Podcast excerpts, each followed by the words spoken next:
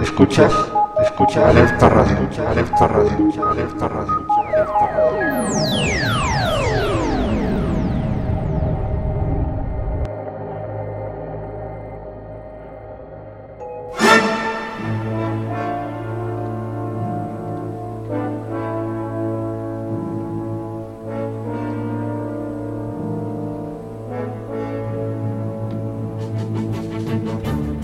El espectáculo está a punto de comenzar.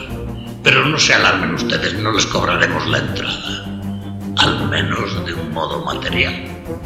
Como de costumbre, les haremos pasar un rato de suspense y de terrorífica emoción. Y si nos excedemos, escríbanos diciendo. Pero por favor, no se muevan de sus asientos. Hola. Teníamos que empezar con esta maravillosa banda sonora. Ni más ni menos que la aventura de los Goonies. ¿Recordáis? Aquella aventura donde unos muchachos buscaron y encontraron en una gruta, en una cueva, el tesoro del pirata Willy el Tuerto. ¿Y por qué? Porque nosotros vamos a entrar en la cueva de los duendes. Y fue precisamente allí, en la cueva de los duendes, donde los Goonies encontraron el tesoro del pirata Willy el Tuerto.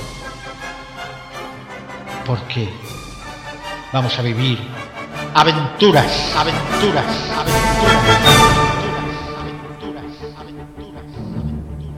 Empieza aquí Cuentos e inventos, e inventos. la cueva de los duendes. De los duendes. De los duendes. De los duendes.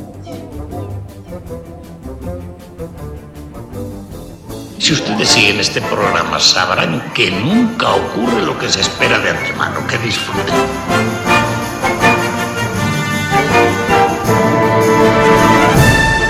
Y para que la magia y la aventura comience, primero hemos de nuestra vieja mágica radio.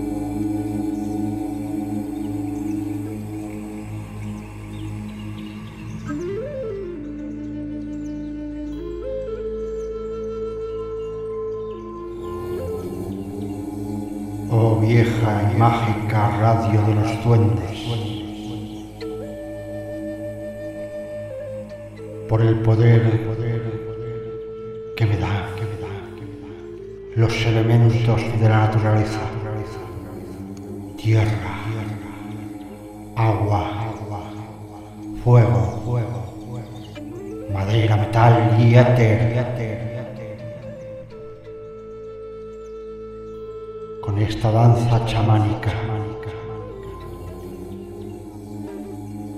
Yo te invoco.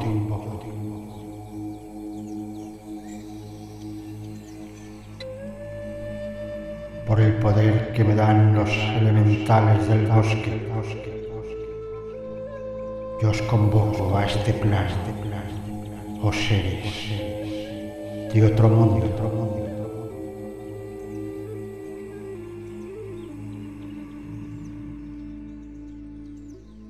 poder de la alquimia, por el poder del mantra, por el poder del éter, por el poder que me ofrece ser el partícipe.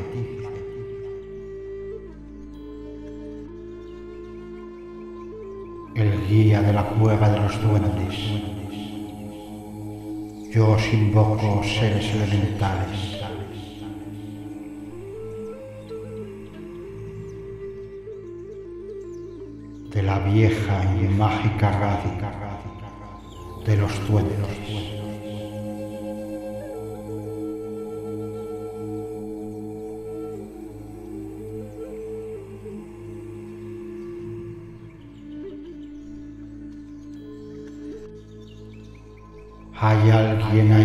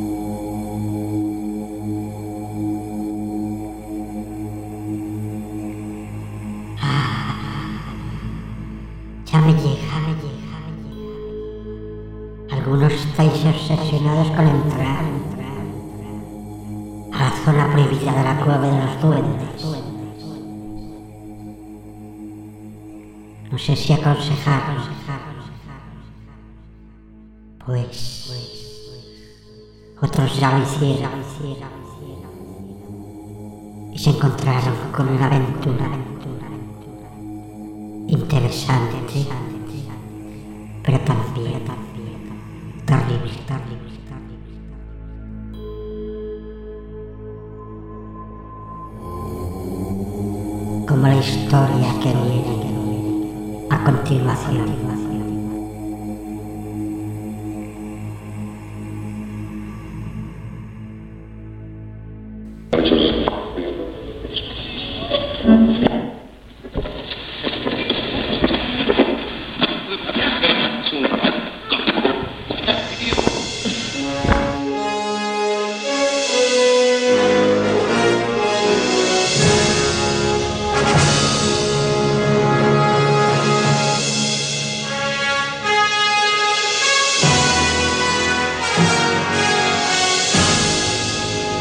Viaje al centro de la Tierra.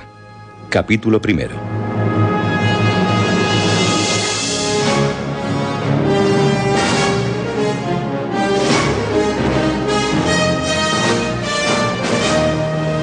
...24 de mayo de 1863... ...domingo... ...en el año en que entró en vigor el acta de emancipación... ...promulgada en Washington por el presidente norteamericano... ...Abraham Lincoln... Todos los esclavos que habiten en los estados del sur son declarados libres. Hamburgo, número 19 de la Klunistrasse, una de las calles más antiguas del barrio viejo de la ciudad. Hamburgo está situada en la confluencia del río Alster con el Elba, donde se inicia el estuario de este último, a 100 kilómetros del Mar del Norte. Fue fundada por Carlomagno en el año 808. Señor Axel. ¿Ocurre algo, Marte? Ay, ya viene el señor Lindenbrock. Mi tío. Me he retrasado, señor Axel.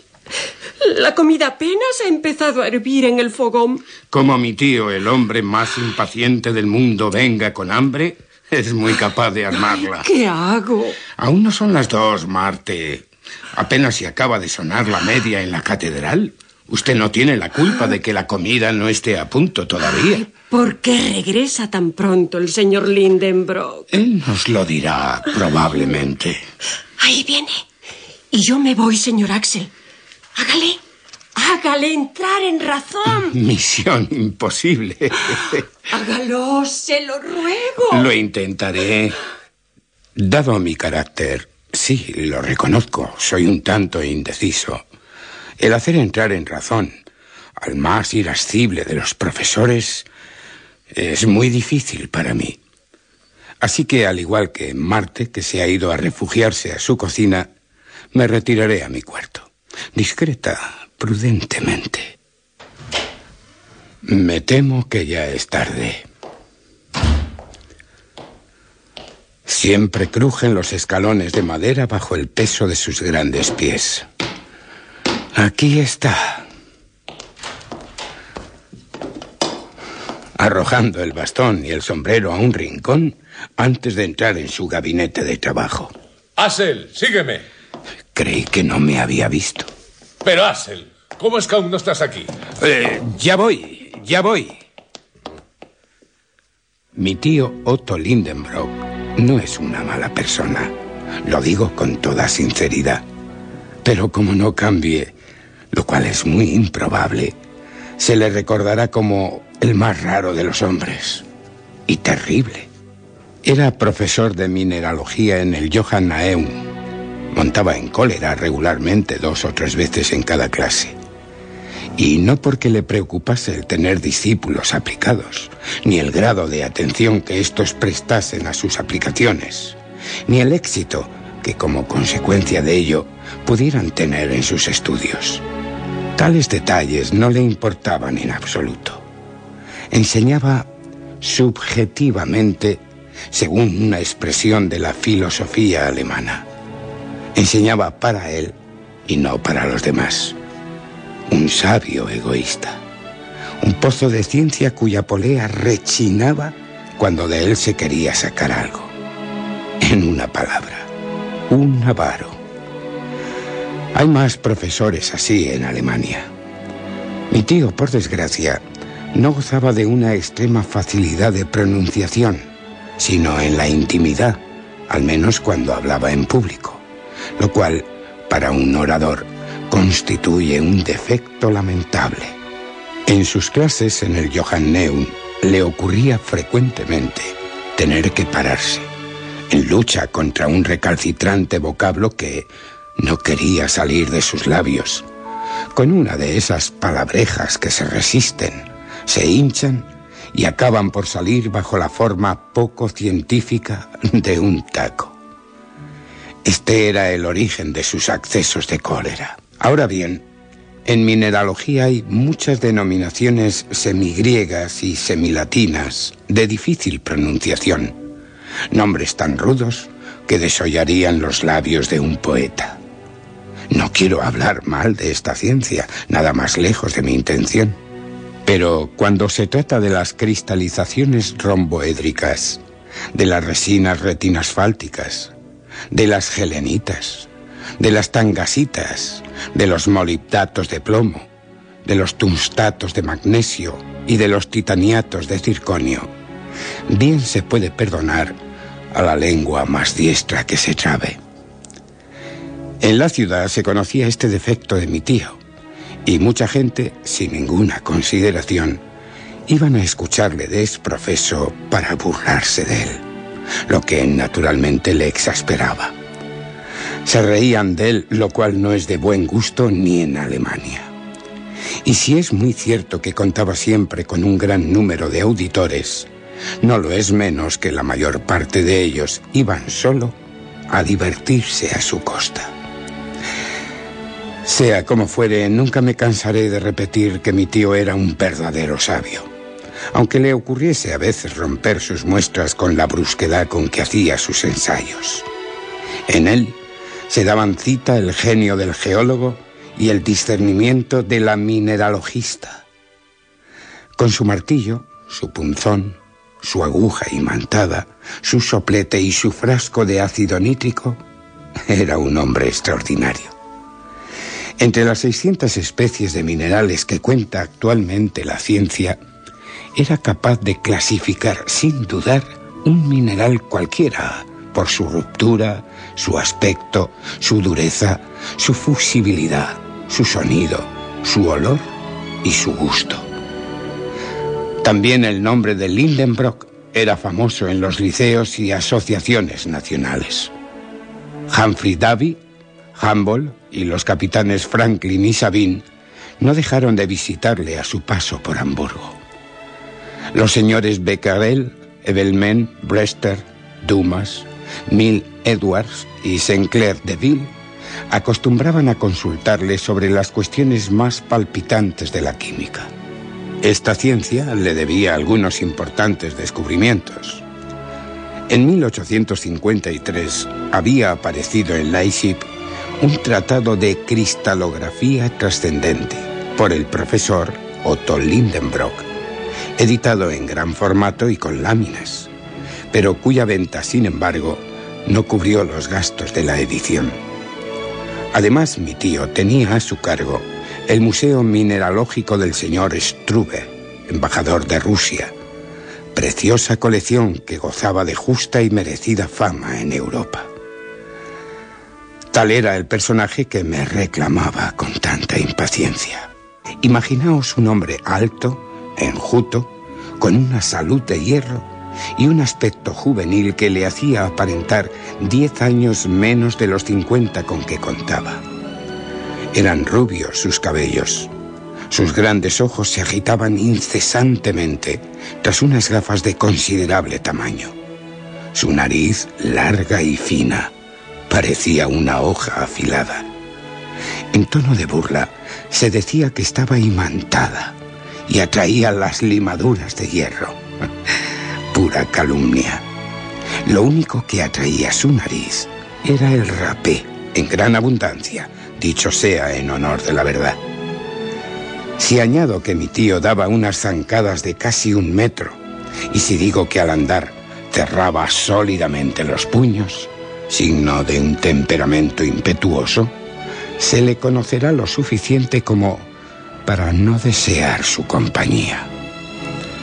Vivía en Strass, edificada mitad en madera y mitad en ladrillo, y rematada por un aguilón dentado, a orilla de uno de esos sinuosos canales que se entrecruzaban por el centro del más antiguo barrio de Hamburgo, felizmente respetado por el incendio de 1842. La vieja casa estaba un poco inclinada y mostraba su panza a los que pasaban. Llevaba el tejado inclinado sobre la oreja como la gorra de un estudiante de la Tundenburg. El aplomo de sus líneas dejaba mucho que desear, a pesar de lo cual se mantenía firme gracias a un viejo olmo vigorosamente enclaustrado en la fachada. En primavera el olmo cubría de botones en flor los cristales de las ventanas. Para ser profesor alemán, mi tío era bastante rico. La casa le pertenecía en propiedad, continente y contenido. El contenido éramos su ahijada Croven, una joven de 17 años, la sirvienta Marte y yo. En mi doble calidad de sobrino y de huérfano, me convertí en el ayudante preparador de sus experimentos. Confieso que aquello me gustaba, dedicándome con gran ardor a las ciencias mineralógicas. Por mis venas corría sangre mineralogista y no recuerdo haberme aburrido nunca en compañía de mis valiosos pedruscos. En resumen, se podía vivir feliz en la casa de Connie Strass, pese al carácter irascible de su propietario, que me quería mucho. Pero su gran impaciencia no le permitía aguardar y trataba de aventajar en su carrera a la misma naturaleza. En abril, cuando plantaba en los tiestos de su salón las plantas de reseda o de volubilis, iba todas las mañanas sin falta a tirarles de las hojas para acelerar su crecimiento. Con semejante excéntrico no quedaba más remedio que obedecer, por lo que me precipité presuroso en su despacho al ser tan imperiosamente reclamada mi presencia en él.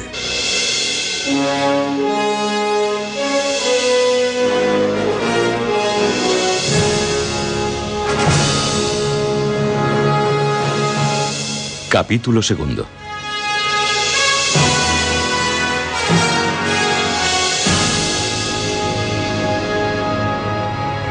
Su gabinete de trabajo era un verdadero museo.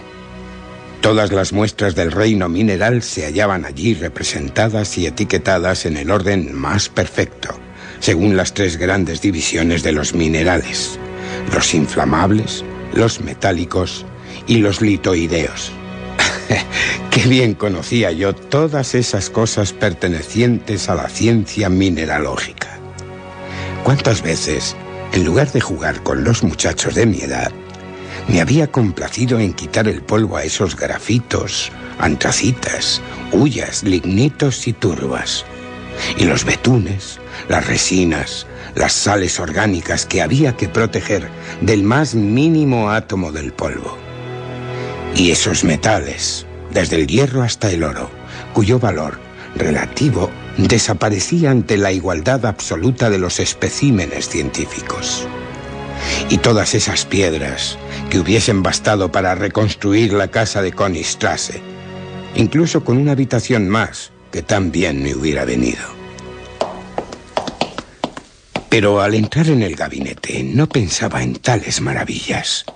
Mi tío absorbía todo mi pensamiento.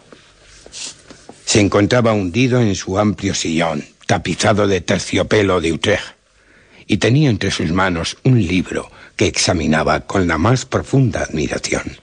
¿Qué libro? ¡Oh! ¡Qué libro! Será un libro raro, o al menos ilegible, porque si no es así, carecería de valor para él, un bibliómano en sus ratos de ocio. Acércate, Asel. Sí, tío. ¿Ves este libro? Sí. Ah, es un inapreciable tesoro. Lo he encontrado esta mañana, removiendo en la librería del judío Belius. Estupendo, tío.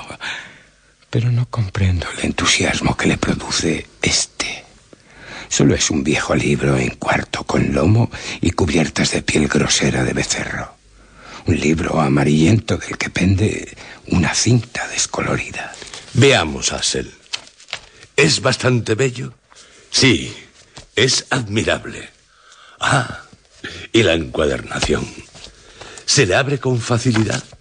Sí, queda abierto por cualquier página. Y se cierra bien. Sí, porque las cubiertas y las hojas forman un conjunto unido, sin separarse ni abrirse por ninguna parte. Y este lomo, que se mantiene intacto desde hace 700 años de existencia. Ah, y aquí una encuadernación que enorgullecería a los hermanos encuadernadores Bocerian y también a los encuadernadores Clos o Purgol. La verdad es que este libro no me interesa, pero... ¿Y, y cómo se titula esta obra tan maravillosa? Esta obra es el Heimskringla de Snorre Turrenson, el más famoso autor irlandés del siglo XII. Es la crónica de los príncipes noruegos que reinaron en Islandia. Turrenson era historiador y poeta. Murió en el 1241. Este libro se publicó en 1697 en Estocolmo, en islandés, latín y sueco. Ya, eh, pero este es una traducción al alemán, supongo. Una traducción. Una traducción. Y podría saberse lo que yo haría con una traducción. Esta es la obra original en lengua islandesa. Oh, esa magnífica, rica y simple lengua.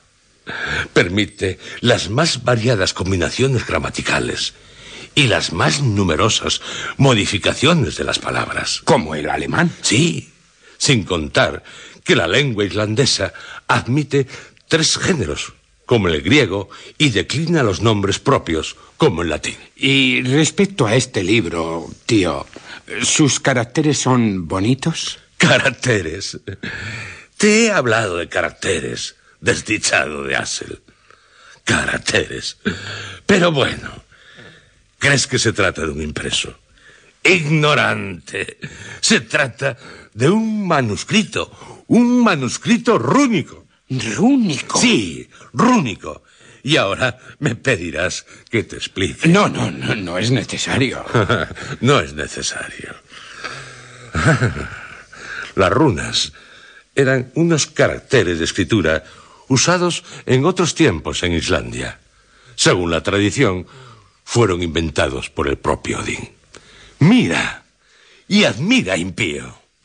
Admira los caracteres surgidos de la mente de un dios. Lo mejor será prosternarme, algo que complace tanto a los dioses como a los reyes y a mi tío. Mira, Asel. Eh, creo que... ¿Qué, qué es? Eh, diría que lo que acaba de salir del libro y, y caer al suelo eh, es un sucio pergamino. Oh, lo siento. Yo lo cogeré. Con que se ha apresurado a recogerlo. ¿Y esto qué es? Desplegado del todo, este pedazo de pergamino tiene unas cinco pulgadas de largo y tres de ancho, con líneas transversales de caracteres jeroglíficos. Tres líneas y en cada línea siete... Para mí, garabatos. Es, es, es rúnico. Estos tipos eh, son absolutamente idénticos a los del manuscrito de Snorre Turleson. ¿Qué puede significar todo esto? Me quitaré las gafas y... Para mí el rúnico es una invención de los sabios para burlarse de la gente ignorante. Mi tío, por el movimiento de sus labios, parece no comprender nada. Comienzan a agitarse demasiado. Tío, me, me temo, me temo que... Seguro que es antiguo irlandés. Seguro, pero... Si lo dice mi tío, a quien consideran un gran políglota, conoce buena parte de las dos mil lenguas y los cuatro mil idiomas que se emplean en la superficie del globo. Está en dificultades y contrariado por no poder explicar. Preveo una escena violenta. La sopa está servida. Al diablo la sopa y, y la que la ha hecho y los que la coman. Marte ha desaparecido. Vaya susto que le ha dado. Iré tras ella. De lo contrario me alcanzará la tormenta. Seguí los pasos de Marte y sin saber cómo, me hallé sentado en mi sitio habitual, ante la mesa del comedor. Aguardé unos instantes, pero el profesor no hacía acto de presencia. Era la primera vez que yo supiera que faltaba a la solemnidad del almuerzo. ¿Y qué comida?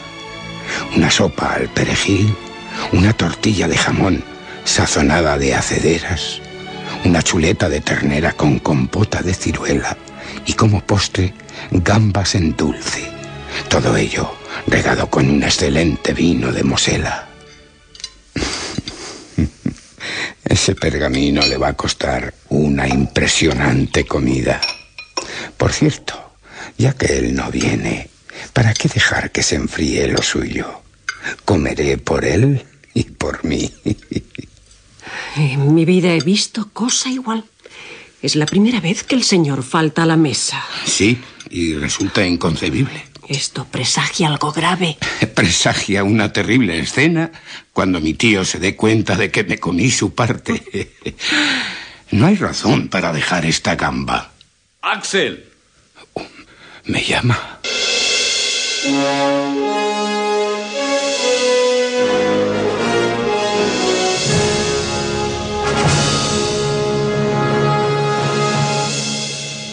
Capítulo tercero.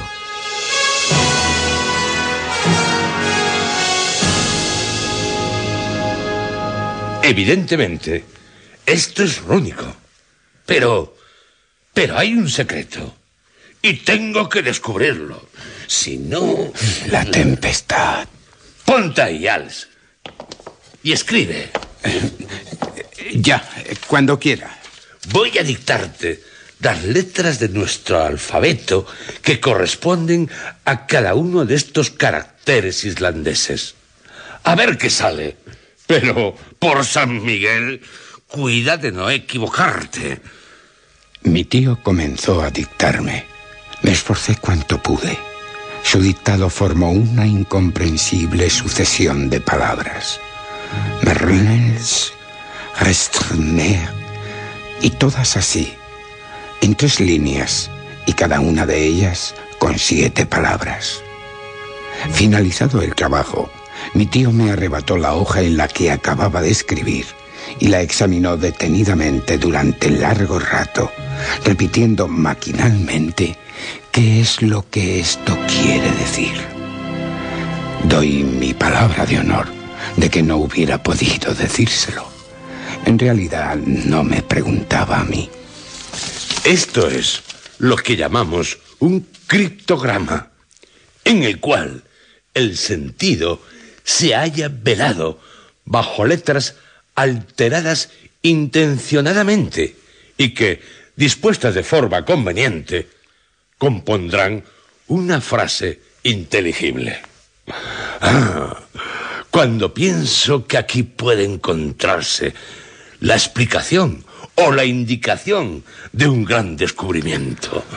Más bien pienso que no expresan nada, pero no seré yo quien se lo diga. Y ahora toma el libro y el pergamino y los compara. Estas dos escrituras no se deben a una misma mano.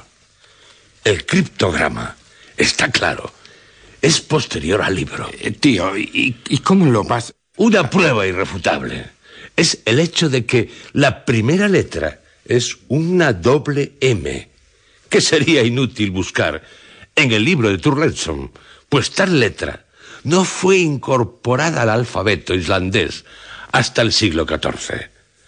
Así que hay por lo menos 200 años entre el manuscrito y el documento. Bastante lógico. Eh, eh, tío, bastante lógico. Sí, sí bastante sí. lógico. Por lo tanto, esto me induce a pensar que uno de los poseedores del libro ha sido quien trazó estos misteriosos caracteres. ¿Quién diablos sería tal dueño? ¿Acaso habrá puesto su nombre en alguna parte del manuscrito? Mi tío se quitó las gafas, tomó una gruesa lupa y examinó cuidadosamente las primeras páginas del libro. Al dorso de la segunda, que hacía de anteportada, descubrió una mancha que a simple vista tenía el aspecto de ser de tinta. Sin embargo, mirándola de cerca, se podían distinguir unos caracteres medio borrosos. Mi tío comprendió que ahí estaba el punto interesante. Se dedicó completamente a ella. Gracias a su gruesa lupa, acabó por reconocer los signos, caracteres rúnicos que tradujo sin vacilar. Arne Sagnussen. Pero si esto es un nombre, el nombre de un islandés, el de un sabio del siglo XVI, un célebre alquimista. Tío Otto, me, me, me sorprende. Aquellos alquimistas, Avicena, Bacon, Lulio, Paracelso, eran los verdaderos, los únicos sabios de su tiempo. Hicieron descubrimientos que todavía nos asombran. ¿Por qué este Sagnussen no habría podido ocultar bajo este incomprensible criptograma alguna invención sorprendente? Eso debe ser. Sí, eso debe ser. Su imaginación se exalta con esta hipótesis. Eh, pero, tío, ¿qué, qué, qué interés, me pregunto, podría tener tal sabio en ocultar un descubrimiento maravilloso? ¿Por qué? ¿Por qué? ¿Y qué sé yo? Pero no lo hizo Galileo con Saturno. Además, ya lo veremos. Conseguiré el secreto de este documento. Ni comeré, ni dormiré hasta haberlo logrado. Lo cumplirá. Ni tú tampoco, Axel. Oh, menos mal que he comido por dos. Ante todo, hay que hallar la lengua de este documento cifrado. No debe ser difícil. Eso espero. Nada más sencillo. Este documento contiene 132 letras, de las cuales 79 son consonantes y 53 vocales. Ahora bien, esta es, más o menos, la proporción que se observa en la formación de las palabras de las lenguas meridionales. Los idiomas del norte son infinitamente más ricos en consonantes. Se trata, pues, de una lengua del sur. ¿Y de qué lengua se trata? Veremos lo que dice el gran analista. Mm, Sagnussen era un hombre instruido. De no escribir en su lengua, habría optado preferentemente por la de uso corriente entre los hombres cultos del siglo XVI. Es decir, el latín. Pero si se equivoca. Lo intentaré con el español, el francés, el italiano, el griego, el hebreo. Pero los sabios del siglo XVI escribían generalmente en latín. Me atrevo a decir, a priori, que esto es latín. Me rebelo contra tal suposición. No sé, mis recuerdos de latinista me impiden pensar que esas enrevesadas palabras sean de la dulce lengua de Virgilio. Sí, latín, aunque oscuro. Eh, tío, serás muy listo si lo aclaras. Examinémoslo bien. He aquí una serie de 132 letras que se presentan bajo un aparente desorden. Hay palabras en las que solo entran consonantes, como en la primera. M. R. N. L. L. S. Y otras en las que al contrario abundan las vocales, como en la quinta, un teife, o en la penúltima, oseibo. Ahora bien, es evidente que esta disposición de las letras no ha sido combinada, viene dada matemáticamente por la razón desconocida que ha presidido la sucesión de estas letras. Creo que es seguro que se escribió regularmente la frase primitiva y que se invirtió luego, según una ley que es preciso descubrir. Ya, ya. Si alguien poseyera la clave de este cifrado, lo leería sin dificultad. Ah, ¿Sabes tú? Posees esa llave. No respondí a su pregunta por hallarme contemplando el retrato encantador de Grauben que colgaba de una pared. La hijada de mi tío se hallaba entonces en Altona, en casa de uno de sus parientes, y su ausencia me tenía muy triste, pues ahora puedo confesarlo, ella y yo nos amábamos. Con toda la paciencia y toda la tranquilidad alemanas.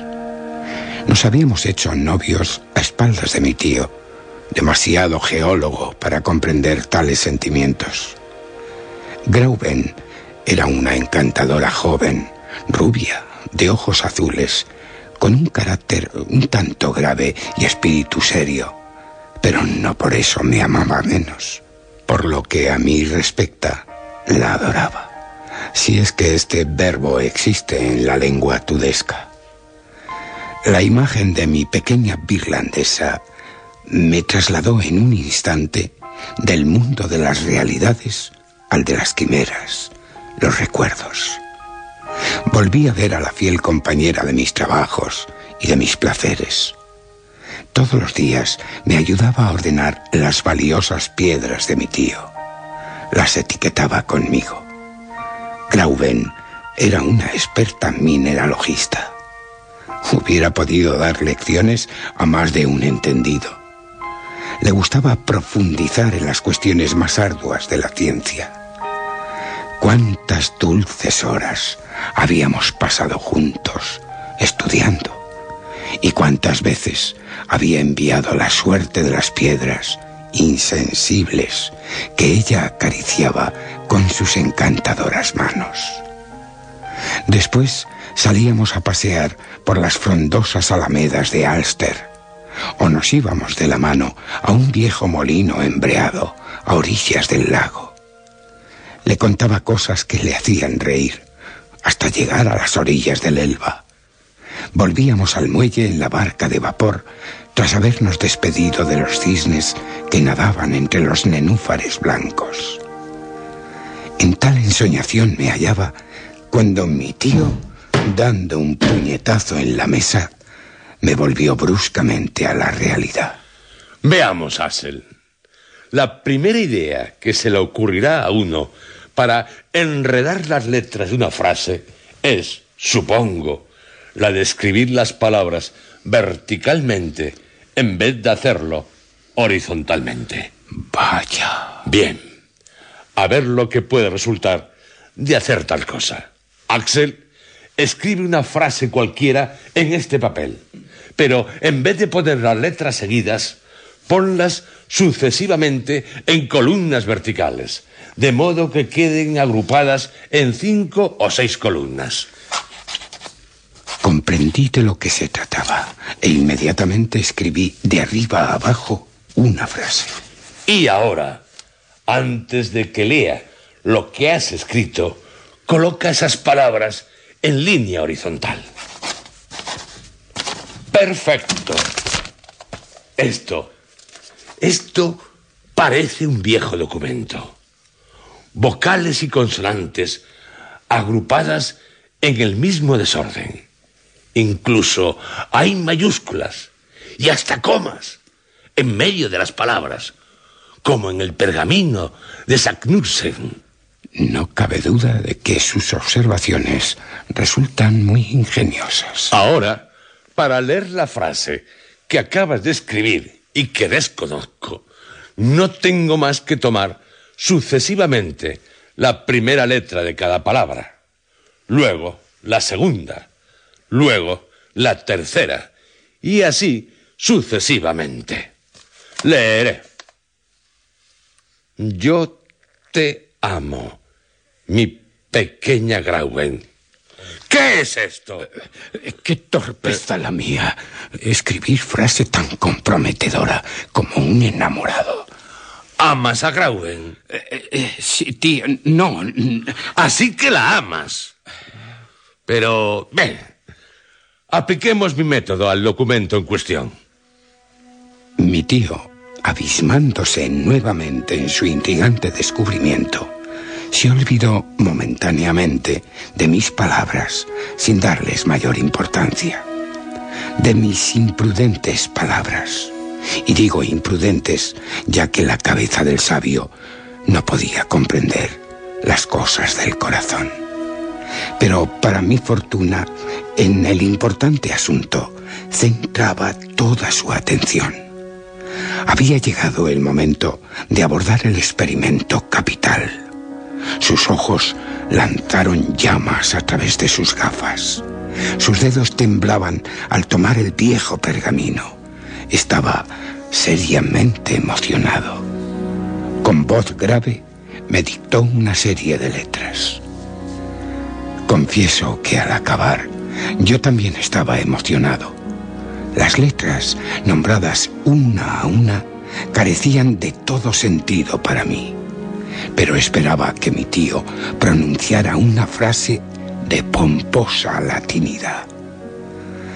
Pero la respuesta que nadie hubiera imaginado fue un gran puñetazo en la mesa, más fuerte que el anterior, que hizo saltar al tintero, escapándoseme la pluma de mi mano. No es esto. Esto no tiene ningún sentido. Luego Atravesó la habitación como un obús, descendió por la escalera como una luz y se precipitó, saliendo de casa a toda prisa, hacia la Konigstrasse.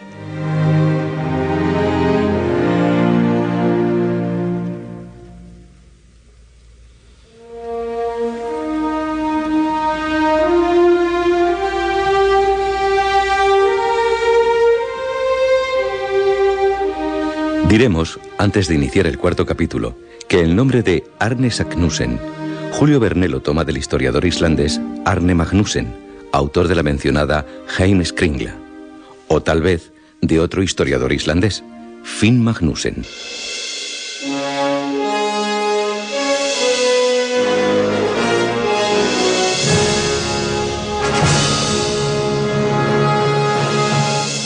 Capítulo cuarto.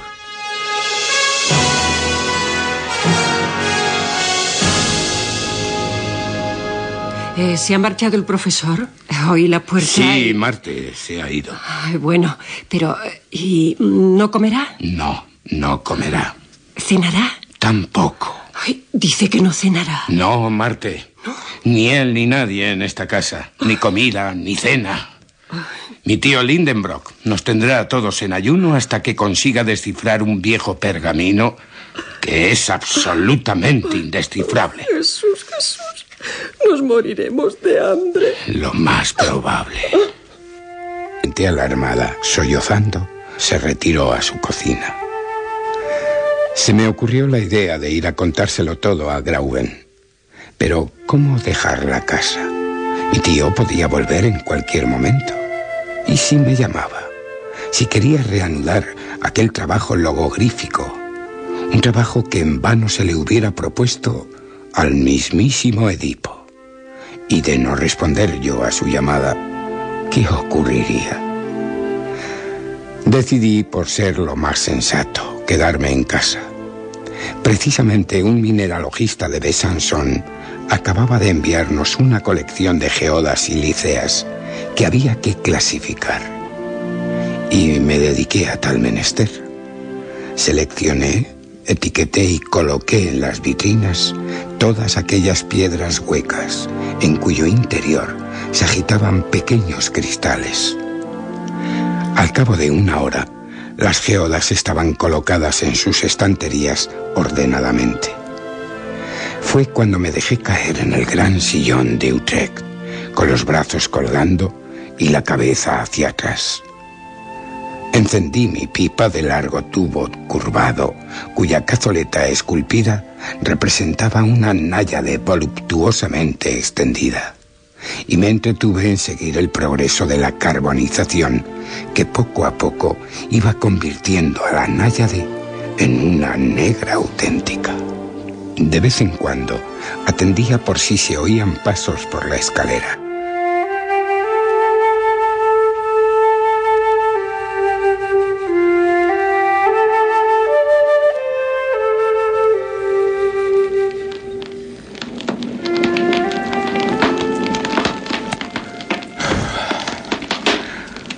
¿Dónde podrá estar ahora mi tío? Habrá que imaginárselo corriendo entre los bellos árboles del camino de Altona, gesticulando, aporreando las tapias con su bastón, o dando violentos golpes a las hierbas, decapitando los cardos y asustando a las cigüeñas solitarias. ¿Volverá victorioso o descorazonado? ¿Será él o será el secreto quien triunfe? Este papel en el que escribí una incomprensible serie de letras, mm, ¿qué podrá significar? Intenté agrupar aquellas letras de modo que formaran palabras. Imposible. Ya estuviesen reunidas de dos en dos, de tres en tres, de cinco en cinco o de seis en seis, resultaban ininteligibles. Existían la decimocuarta, la decimoquinta y decimosexta, que configuraban la palabra inglesa ice. La 84, la 85 y la 86 configuraban la palabra ser. En la tercera línea identifiqué también las palabras latinas rota, mutabile, ira, nec ¡Ah, diablos! Estas últimas palabras le dan la razón a mi tío sobre la lengua utilizada en el documento. Y aún más. En la cuarta línea leo la palabra luco, que se traduce por bosque sagrado. En la tercera línea puede leerse la palabra tabilet, pero esta es hebraica. Y en la última los vocablos merk, arc, mer, mer, que son franceses. Ah, esto es para volverse loco. Cuatro idiomas diferentes en, en, en una frase absurda. ¿Cómo relacionar las palabras hielo, señor, cólera, cruel, bosque sagrado, cambiante, madre, arc o mar? Tan solo la primera y la última admiten una relación. Nada tiene de extraño que en un documento escrito en Islandia se haga referencia a un mar de hielo, pero de ahí a comprender el resto del criptograma... mm, Mi cerebro se calienta. Mis ojos me escuecen de tanto mirar el papel. Esta es una dificultad insuperable. Las 132 letras. Diría que están revoloteando a mi alrededor como esas lágrimas de plata que se nos deslizan por el aire en torno a la cabeza cuando ésta se congestiona debido a fluir a ella violentamente la sangre. Creo que soy presa de una alucinación. Comienzo a ahogarme, a respirar mal. Maquinalmente me abaniqué con la hoja de papel cuyo anverso y reverso se exponían sucesivamente a mi mirada. Mi sorpresa sería grande cuando en uno de mis rápidos movimientos, orientado el reverso hacia mí, creí leer unas palabras perfectamente legibles, latinas, entre otras, crateren y terrestre. He descubierto la clave. Para comprender el documento no es ni necesario leerlo a través de la hoja vuelta del revés. Tal como es, tal como me lo ha deletreado mi tío, puede ser deletreado perfectamente. Se realizan todas sus ingeniosas combinaciones. Ha acertado en la disposición de las letras y tiene razón sobre la lengua del documento. Solo le ha faltado un detalle para que pudiera leer por completo la frase latina. Y ese detalle, casualmente, acabo de descubrirlo.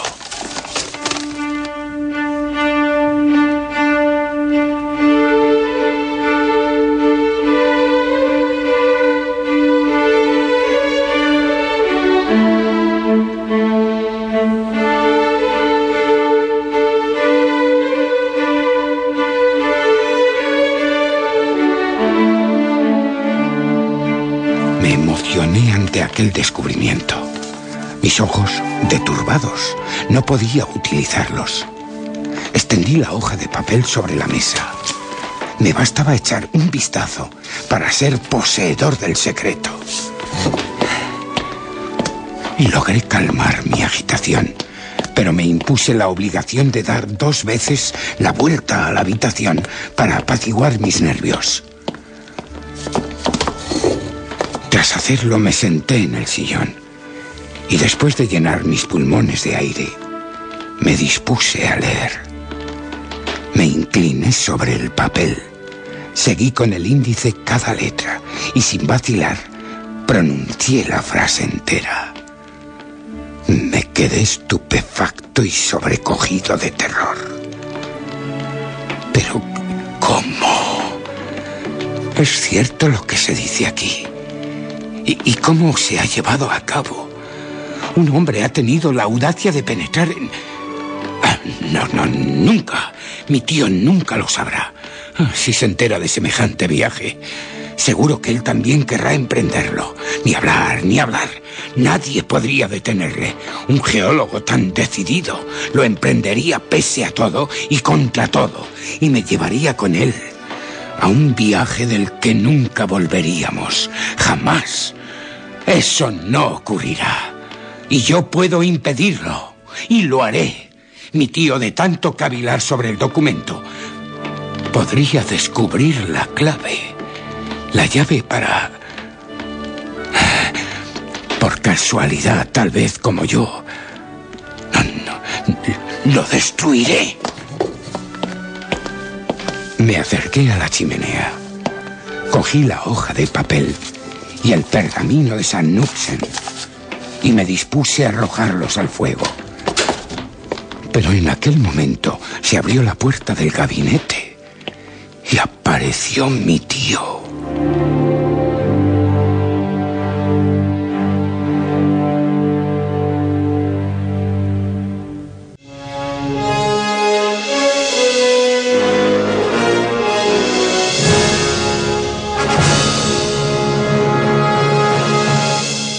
Capítulo quinto.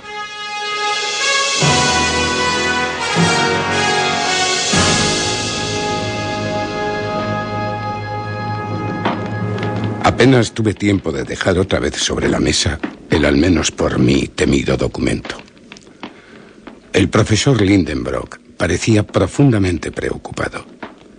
Estaba obsesionado por el contenido del pergamino. Evidentemente, durante su paseo, había hilado sobre el asunto, poniendo en juego todos los recursos de su imaginación. Volvía sin duda dispuesto a aplicar alguna nueva combinación de palabras. Sentándose en su sillón, pluma en mano, empezó a escribir ciertas fórmulas que recordaban cálculos algebraicos. Seguía con la mirada su mano temblorosa, no perdiendo ni uno solo de sus movimientos. ¿Qué inesperado resultado podrá producirse de pronto? Tiemblo y no tengo motivo para ello, pues ya he descubierto la única combinación, la verdadera, y cualquier otra investigación es vana. Mi tío trabajó durante tres largas horas sin decir palabra, sin levantar la cabeza, tachando y borrando y comenzando de nuevo mil veces. Sabía que si llegaba a ordenar las letras siguiendo todas las posiciones relativas que podían ocupar, acabaría por encontrar la frase. Pero no desconocía que con solo 20 letras se pueden formar 2 quintillones, 432 cuatrillones, 902 trillones, 8.176 millones, 640.000 combinaciones. Ahora bien, como el documento en cuestión contaba con 132 letras, y el número que expresa es el de frases distintas compuestas de 132 letras, tiene por lo menos 133 cifras. Cantidad que no puede enunciarse ni aun concebirse siquiera. Tenía la seguridad de que por este procedimiento no resolvería el problema. Podía, por lo tanto, sentirme tranquilo ante tan heroico medio de resolver el enigma. Sin embargo, el tiempo transcurría. Se hizo de noche. Los ruidos de la calle se apaciguaron. Mi tío, siempre inclinado sobre su tarea, no veía nada, ni siquiera a la buena Marte, que entreabrió la puerta y le preguntaba. Señor Lindenbrock, ¿cenará esta noche? La asistenta tuvo que marcharse sin respuesta, escribiendo, borrando y vuelta a escribir. Y lo que es yo, pasado un largo rato, no pudiendo vencer al sueño, me quedé profundamente dormido en un extremo del sofá.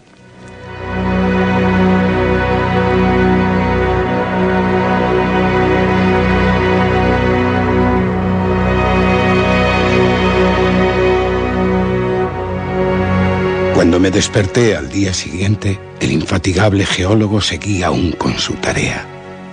Sus ojos enrojecidos, su tez macilenta, sus cabellos revueltos por su mano febril, sus mejillas irritadas, indicaban claramente su terrible lucha con lo imposible y las fatigas de su mente en las últimas horas. La verdad es que mi tío me da lástima. Me creo en el deber de hacerle algunos reproches, pero siento simpatía hacia él. El pobre hombre tan absorto con su problema. Hasta se ha olvidado de encolerizarse. Todas sus fuerzas se concentran en un solo punto. Fuerzas que, como no pueden escaparse por su conducta normal, es de temer que estallen en cualquier momento. Podría aflojar la tensión de su cráneo con un solo gesto, con una sola palabra. Pero no lo haré, no, no, no, no hablaré. Si lo hago, mi tío querría ir. Le conozco bien, nada lo detendría. Tiene una imaginación volcánica. Y por hacer lo que no han hecho otros geólogos, es capaz de poner en riesgo hasta su propia vida. Sí, me callaré. Guardaré el secreto que el azar me confió. Descubrirlo sería matar al profesor Lindenbrock. Que él lo adivine si es capaz de ello. No quiero tener que reprocharme algún día el haber sido causa de su perdición. Tomada esta resolución, me crucé de brazos y esperé. Pero no había contado con un incidente que se produjo pasadas unas horas. Cuando Marte quiso salir de casa para ir al mercado, se encontró con la puerta cerrada, la llave en la cerradura. ¿Quién la había quitado? Indudablemente mi tío al regresar la víspera de su precipitado paseo. ¿Lo habrá hecho deliberadamente? ¿Un descuido? ¿Está dispuesto a someternos a los rigores del hambre a Marte y a mí? Ah, no, no, no, una barbaridad. Pero ¿por qué la sirvienta y yo hemos de ser víctimas de una situación que no nos afecta en lo más mínimo? Ah, pero ahora que recuerdo, hay un precedente que me aterra. Hace unos años, en la época en que mi tío trabajaba en su gran clasificación mineralógica, Estuvo 48 horas sin comer. 48. Y nos obligó a todos a soportar tal dieta. Una dieta que me causó unos calambres de estómago muy poco agradables para un joven de apetito devorador como era yo. Así que me parece que nos vamos a quedar sin comer como por ayer noche nos quedamos sin cenar. Adoptaré una postura heroica. No cederé a las exigencias del hambre. Pero Marte se lo tomará muy en serio y acabará desesperada. A mí realmente lo que más me preocupa es la imposibilidad de salir de casa. Si mi tío, que sigue trabajando sin cesar, se encoleriza, su imaginación se ha perdido en el mundo de las combinaciones. Está lejos de la tierra, lejos de las necesidades humanas.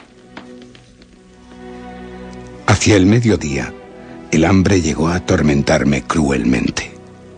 Marte, con toda inocencia, había acabado la víspera con todas las provisiones de la despensa.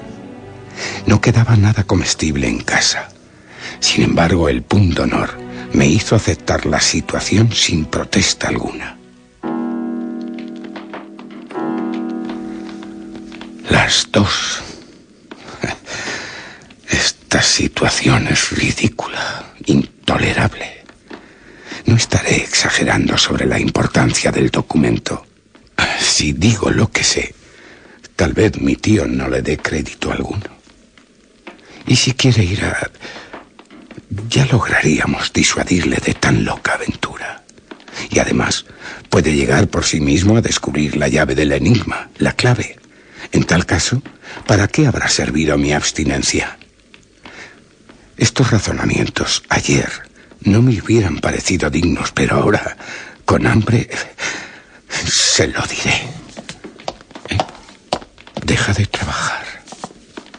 Parece dispuesto a irse. Ah, eso no. Dejarnos encerrados a Marte y a mí. Jamás. Tío. Tío Lindenbrock. ¿Qué, Asel? ¿Y, la llave? ¿La llave? ¿Qué llave? ¿La de la puerta? No, no. La, la, llave del documento. Asel. Asel. Mi tío me miró por encima de sus gafas. Debió notar algo insólito en mi fisonomía porque me cogió bruscamente del brazo, interrogándome con la mirada. Pero no me formuló ninguna pregunta. Moví la cabeza de arriba a abajo. Él sacudió la suya en un gesto de conmiseración, como si estuviera hablando con un desequilibrado. Hice un ademán más afirmativo aún. sus ojos brillaron con extraordinario fulgor y adoptó una actitud agresiva. Tal muda conversación hubiera interesado al más indiferente espectador. Si he de ser sincero, no me atrevía a hablar, temeroso de que mi tío me ahogase entre sus brazos en los primeros transportes de júbilo. Pero me apremió. Habla, habla. Eh, eh, sí, la, la- la llave, la clave. Una casualidad ha, ha hecho ¿Qué que- dices? Tome. En esta hoja escrita por mí. Sí. Está claro el contenido. Pero esto no significa nada. Nada si se empieza a leer por el principio, pero eh, si se comienza por el fin. eh, Si se fija aquí. Sagnuxen. Ah, Sagnuxen. Una revelación acaba de tener lugar en su pensamiento. Está transfigurado. Ah, ingenioso Sagnusen. Así que escribiste la frase al revés. In sneffels joculis crateren, quem delibra un crascartaris. Traducido este macarrónico latín. Desciende al cráter del Yocul del Sneffels que la sombra del Escartaris acaricia antes de las calendas de julio, audaz viajero, y llegarás al centro de la tierra. Es lo que hice. Arne Sagnusen, al centro de la tierra. Ah, Acabada la lectura, mi tío dio un salto como si de repente hubiera tocado una botella de Leiden, capaz de producir descargas fuertes. El coraje, la alegría y la convicción le daban un aspecto magnífico. Iba y venía, se cogía la cabeza con las manos, desplazaba las sillas, asestaba puñetazos y puntapiés, echaba a rodar los libros, hasta que falto de energías se dejó caer en el butacón. Yo lograré hacerlo. ¿Qué hora es, Axel? Las tres. Las tres. ¡Qué barbaridad! Ya ha pasado la hora del almuerzo y me muero de hambre. A la mesa, Axel. Y después... ¿Después qué, tío? Ah, prepararás el equipaje. ¿El equipaje? Harás mi maleta y también la tuya.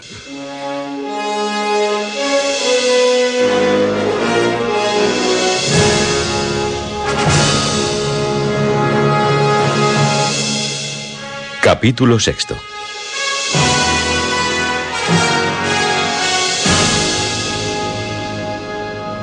Tras las palabras de mi tío, un terrible escalofrío me recorrió de pies a cabeza.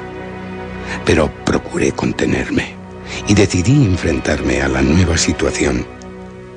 Únicamente los argumentos científicos podrían detener al profesor Lindenbrock. Y afortunadamente los había en buen número y de peso con la posibilidad de semejante viaje. Ir al centro de la Tierra. ¡Qué locura! Pero me reservé mi dialéctica para el momento oportuno y solo me ocupé de la comida. Es inútil relatar las imprecaciones que pronunció mi tío ante la mesa vacía. Todo se aclaró. Marte recuperó entonces su libertad y pudo ir al mercado con tanta diligencia que una hora después mi hambre estaba ya completamente saciada. Fue cuando me di cuenta de la situación en la que me encontraba. Durante la comida no dejó el profesor de mostrar una especial jovialidad, permitiéndose esas bromas de sabio que son siempre inofensivas. Acabados los postres, me indicó que le siguiera a su gabinete. Una vez estuvimos en él, mi tío, sentado a un extremo de la mesa y yo al otro, me dijo con suavidad. Axel, eres un muchacho de talento.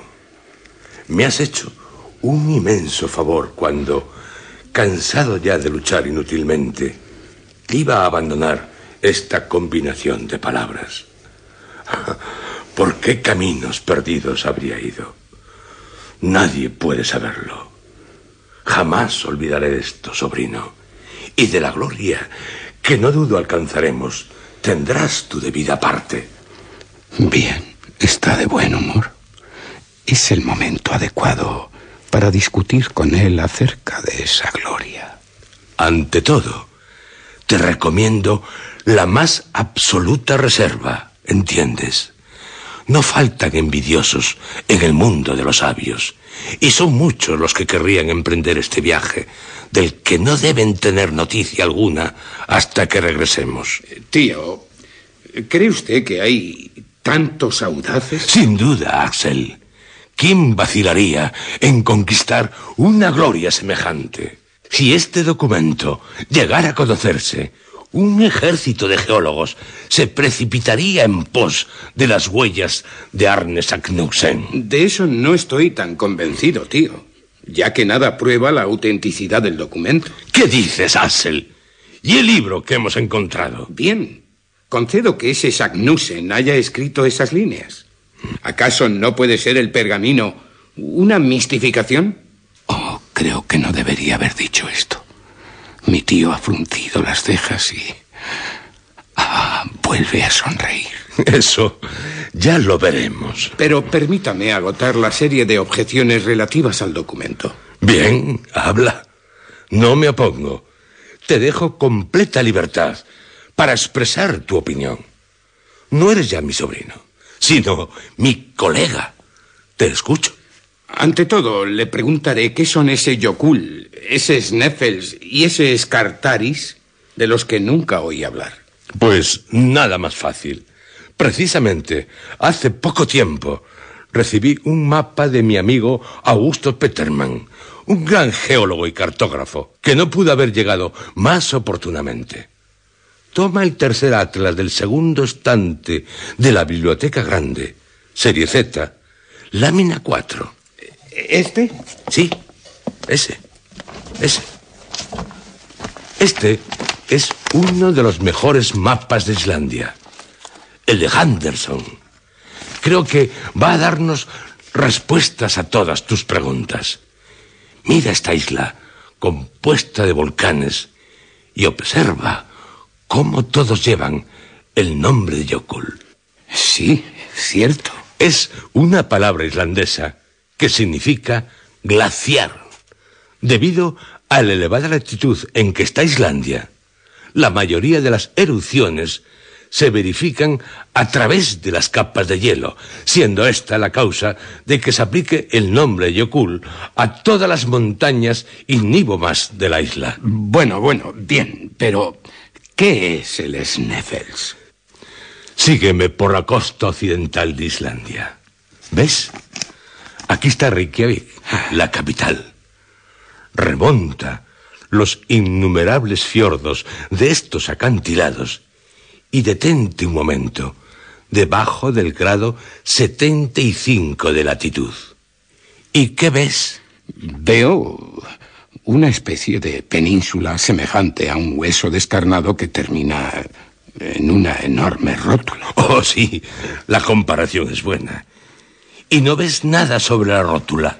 Diría que un monte que parece surgir del mar. Pues ese es el Sneffel. ¿El Sneffels? Sí, una montaña de cinco mil pies de altura, una de las más notables de la isla. Y será la más célebre del mundo si su cráter conduce efectivamente al centro del globo. Pero eso, tío, es imposible. ¿Imposible? ¿Y por qué? Porque ese cráter debe estar evidentemente obstruido por las lavas y, y las rocas calientes. ¿Y si es un cráter apagado, Axel? Sí, apagado. El número de volcanes en actividad que hay sobre la superficie de la Tierra actualmente deben ser unos 300. Pero existe una cantidad mucho mayor de volcanes extinguidos. Ahora bien, el Sneffel se encuentra entre estos últimos y desde tiempos remotos no ha tenido más que una sola erupción, la de 1219. A partir de esta época, sus rumores se han ido extinguiendo poco a poco, dejando de figurar entre los volcanes activos. Nada puedo objetar. Lo intentaré por otras oscuridades del documento. Eh, ¿Qué significa la palabra escartaris? ¿Y qué relación guarda todo esto con las calendas de julio? Ya. Lo que tú llamas oscuridad resulta para mí luz meridiana, pues demuestra el ingenio desplegado por Sagnussen para precisar su descubrimiento. El Sneffel está formado por varios cráteres.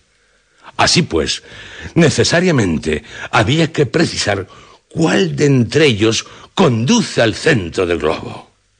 Ah, ¿Qué hizo el sabio islandés? Señalar que en las proximidades de las calendas de julio, o sea, hacia los últimos días del mes de junio, uno de los picos de la montaña, el Escartaris, proyectaba su sombra exactamente sobre la abertura del cráter en cuestión. ¿Se puede imaginar uno una indicación más exacta? Una vez se llega a la cima del Sneffels, no es posible dudar sobre el camino a seguir. Ya solo me queda ponerle objeciones científicas. Y las hay, y graves. Bien, tío. Admito que la frase de Sagnussen es clara y no ofrece la menor duda. Bien. Admito igualmente que el documento presenta un aire de perfecta autenticidad. Bien, bien. El sabio bajó al fondo del Sneffels. Vio la sombra del Scartaris acariciar los bordes del cráter antes de las calendas de julio. Y le enseñaron las leyendas de su época que aquel cráter conducía al centro del globo. Exacto. Pero admitir que él, en persona, fue al centro de la Tierra y que volvió sano y salvo, eso no. Mil veces, ¿no? ¿Y en qué fundas tu negativa? En que todas las teorías de la ciencia demuestran que la empresa no es posible. Todas las teorías dicen eso. Tontuelas teorías. ¿Cuánto que hacer van a darnos? Sí, y es perfectamente conocido que el calor aumenta en casi un grado por cada 70 pies de profundidad bajo la superficie del globo. Por tanto, admitiendo que esta proporcionalidad se mantenga constante, dado que el radio terrestre mide 1500 leguas, la temperatura existente en el centro debe ser superior a 200.000 grados. Ya. Las materias del interior de la Tierra se encuentran, pues, en estado de gas incandescente, ya que los metales, el oro, el platino, las rocas más duras, no resisten semejante calor. Por ello, tengo derecho a preguntar si existe la posibilidad de penetrar en tal lugar. De modo, Axel, que es el calor lo que te preocupa. Sin duda alguna. Ya. Con solo descender a una profundidad de diez leguas, habríamos llegado al límite de la corteza terrestre, porque ya la temperatura sería allí superior a 300 grados. ¿Tienes miedo de entrar en fusión? sea suya la decisión. He aquí lo que yo decido. Que ni tú, ni nadie sabe con certeza lo que hay y pasa en el interior del globo. Habida cuenta que apenas se conoce la doceava milésima parte de su radio.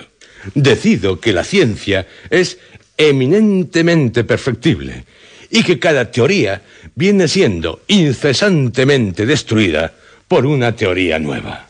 No se creyó hasta Fourier el gran matemático francés, descubridor del movimiento vibratorio, que la temperatura de los espacios planetarios iba siempre en disminución, y no se sabe hoy que los fríos más agudos de las regiones etéreas no sobrepasan 40 o 50 grados bajo cero?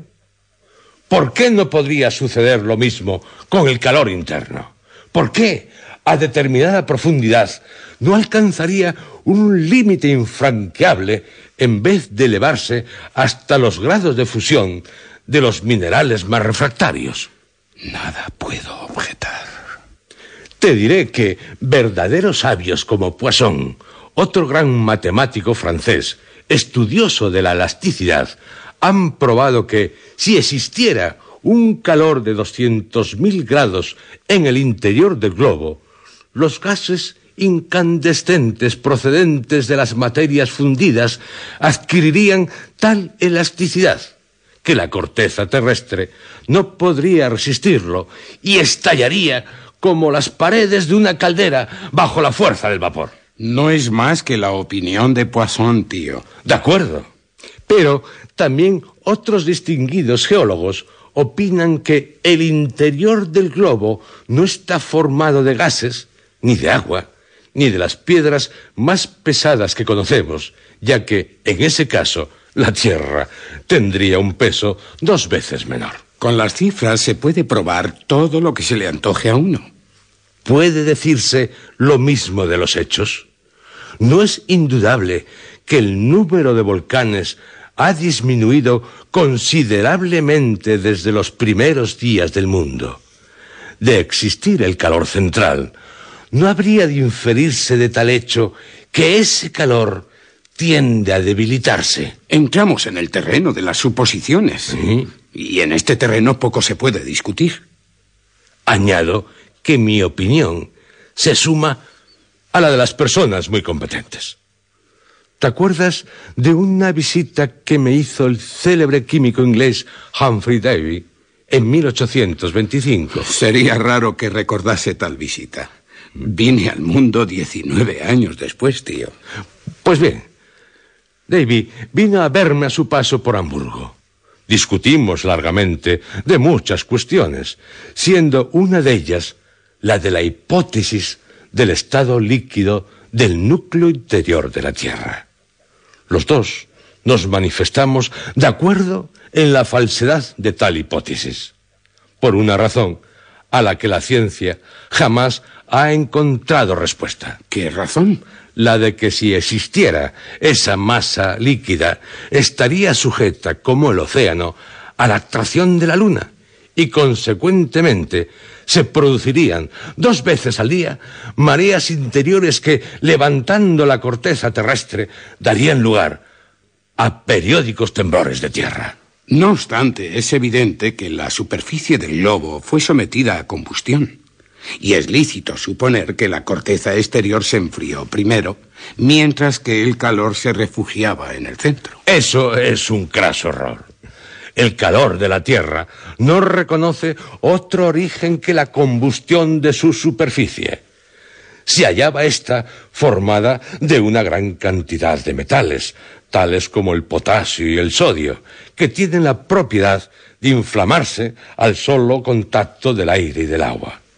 Estos metales ardieron cuando los vapores atmosféricos se precipitaron sobre ellos en forma de lluvia, y poco a poco, a medida que penetraban las aguas por las grietas de la corteza terrestre, fueron determinando nuevos incendios acompañados de explosiones y erupciones.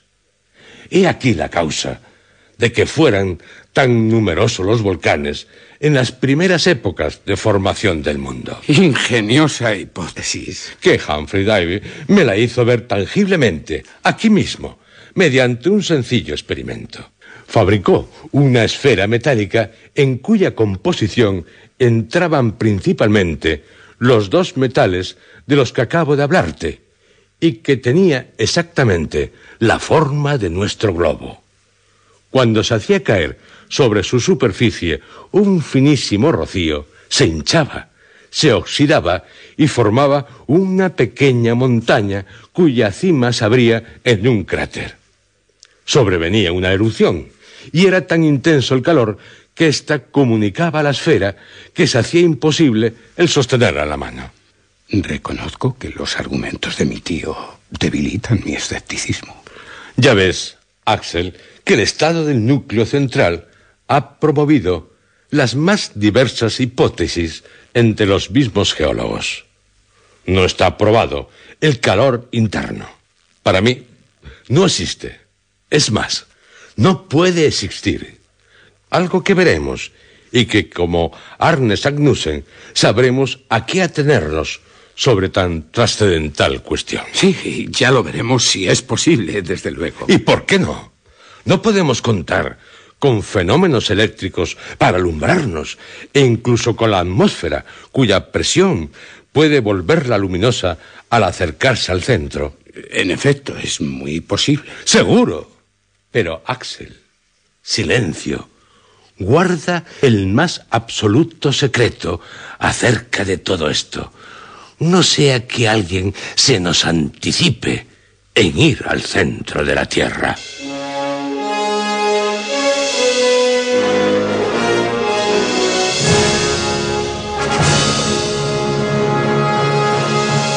Capítulo séptimo.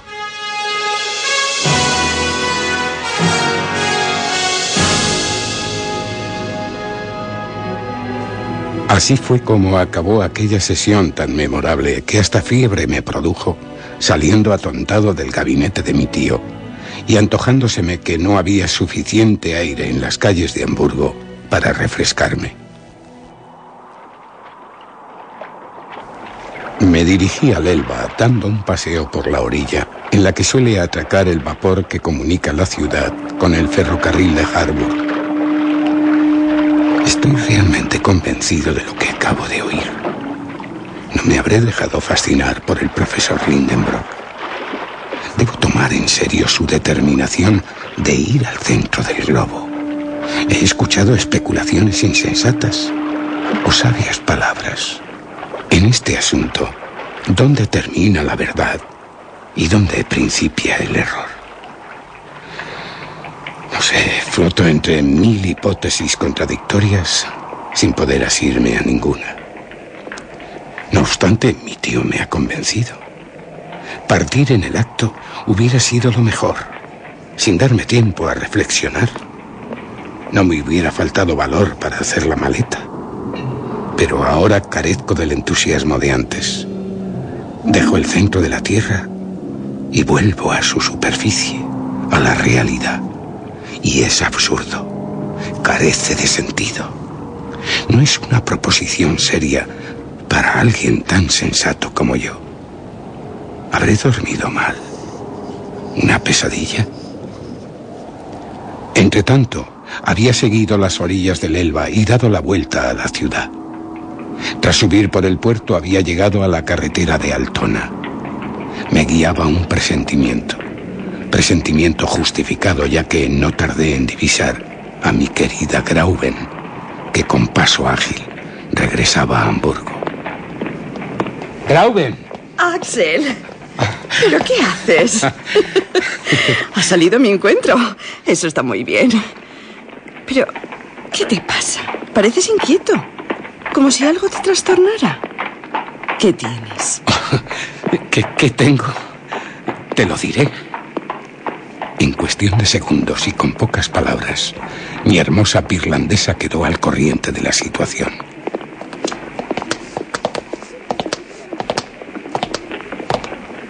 Durante algunos instantes guardó silencio. Latía su corazón al compás del mío. Lo ignoro pero su mano no temblaba en la mía. Tras dar un centenar de pasos sin hablar, deteniéndose, exclamó. ¿Axel? Eh, ¿Qué, mi querida Grauben?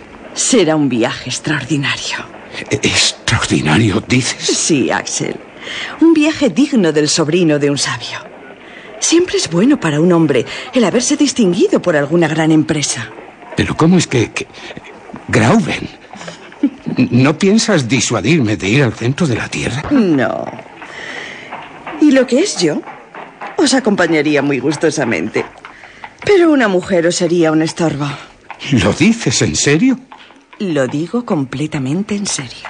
Ay, las mujeres, corazones femeninos siempre incomprensibles.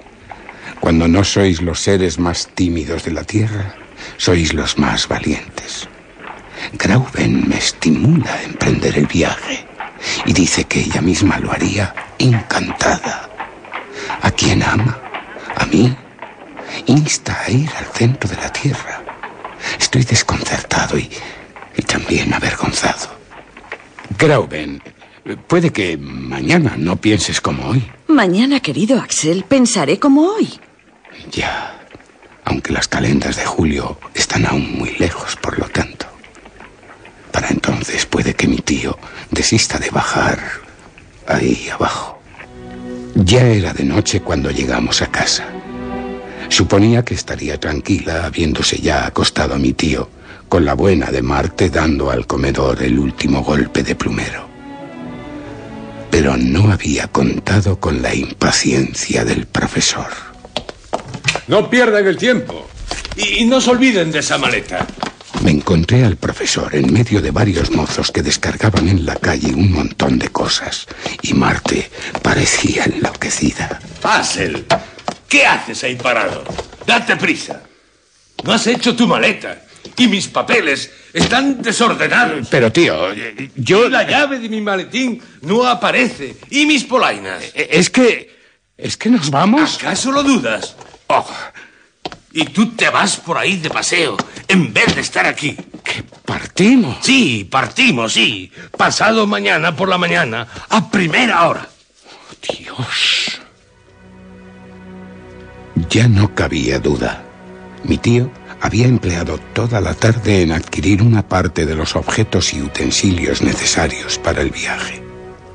La calle estaba llena de escalas de cuerda, de cuerdas con nudos, de antorchas, de cantimploras, de ganchos de hierro, picos, bastones cerrados y de azadas con los que cargar a diez hombres por lo menos.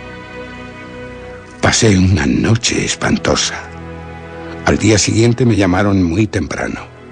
Estaba decidido a no abrir la puerta, pero ¿cómo resistir a la dulce voz que me reclamaba, la de Grauben? Salí de la habitación. Pensaba que mi aire abatido, mi palidez y mis ojos enrojecidos por el insomnio producirían su efecto sobre Grauben y sería conmiserativa conmigo. Pero... Mi querido Axel, ya veo que estás mucho mejor y que la noche te ha calmado. Estupendo. Calmado. Pero en ese espejo es increíble. Me estoy viendo y, y tengo mejor cara de lo que supuse. No lo veo. Axel, he hablado largo rato con mi tutor. Es un sabio intrépido, un hombre de gran valor. Y como bien sabes, tú llevas su sangre en las venas. Me ha contado sus proyectos, sus esperanzas, y me ha explicado por qué y cómo espera alcanzar su objetivo. Lo conseguirá, estoy segura. Axel, qué hermoso es consagrarse así a la ciencia. Qué gloria os aguarda al profesor y a ti. Cuando regreses, serás su igual, libre para hablar, para actuar, libre, en fin, para... Ya sabes para qué, querido. ¿Te has ruborizado? Seremos felices, Axel. Muy felices. Me reanimaron las palabras de Grauben, pero yo no quería aún creer en nuestra partida. Llevé conmigo a Grauben al gabinete del profesor. Tío, ¿está pues decidido a emprender la marcha definitivamente? ¿Es que lo dudas? No, pero eh, solo quiero saber la razón de tanto apremio. El tiempo, Acer, el tiempo. El tiempo que huye con una velocidad irrecuperable. Si estamos a 26 de mayo y hasta fines de junio. no- ¿Y crees tú, ignorante, que se llega tan fácilmente a Islandia? Ah, si no te hubieses ido como un loco, te habría llevado conmigo a Linfender y compañía, la agencia de viajes danesa. Y allí hubieras visto que de Copenhague a Reykjavik no hay más que un barco, un barco que zarpa el día 22 de cada mes. ¿Y qué, tío? Si esperásemos al 22 de junio, llegaríamos demasiado tarde para ver la sombra del Escartaris acariciar el cráter Sneffels. Debemos, pues, ir a Copenhague lo más rápidamente posible para buscar allí un medio de transporte. Vete a hacer tu maleta. Nada podía objetar. Subí a mi habitación seguido de Grauben, y ella fue la que se cuidó de colocar en una maleta las cosas que precisaba para tan largo viaje, con la misma tranquilidad que si se tratase de hacer una excursión a Lübeck o a Heligoland. Actuaba sin precipitación, conversaba reposadamente y me daba las más discretas razones a favor de nuestra expedición. Me encantaba y enfurecía a intervalos. A veces trataba de enfadarme, pero ella aparentaba no advertirlo y proseguía su tarea con toda tranquilidad. Cuando la maleta estuvo lista y cerrada, volví al salón. Durante aquel día los proveedores de instrumentos de física, de armas y de aparatos eléctricos no cesaron de aparecer por casa. La buena Marte ya no sabía dónde tenía la cabeza. Es que el profesor se ha vuelto loco. Loco no, pero... ¿Y, y le lleva usted con él? Sí, me voy con él. ¿A dónde? Ahí abajo. ¿Al sótano? Más abajo, Marte. Ah, ¿Más abajo? Llegó la noche habiendo perdido por mi parte la conciencia del tiempo transcurrido. Saldríamos al día siguiente a las seis en punto. A las diez caí en la cama como una masa inerte. Pasé la noche soñando con escalofriantes precipicios, presa de un espantoso delirio. Me sentía agarrado por la vigorosa mano del profesor y arrastrado, despeñado, hundido. Caía al fondo de insondables precipicios con la velocidad creciente de los cuerpos abandonados en el espacio. Mi vida no era otra cosa que una interminable caída. Me desperté a las cinco rendido de emoción y de fatiga. Me levanté y bajé al comedor. Mi tío ya estaba sentado a la mesa y desayunaba con voraz apetito. Le miré con un sentimiento de horror. Grauben se encontraba allí. No dije nada y me fue imposible probar bocado. A las cinco y media se oyó el rodar de un gran carruaje. Un espacioso coche llegaba para conducirnos al ferrocarril de Antona, pero antes fue colmado con los bultos de mi tío. ¿Y tu maleta? En la habitación. Bájala enseguida. Perderemos el tren. No puedo luchar contra mi destino. Y tú, Grauen, en cuanto nos vayamos, Hassel y yo, tomarás las riendas de esta casa. Y en mi profesor. Grauen. Adiós, mi querido Axel. Vamos, vete ya. Dejas a tu prometida. Pero a tu regreso hallarás a tu mujer. Hassel, la maleta.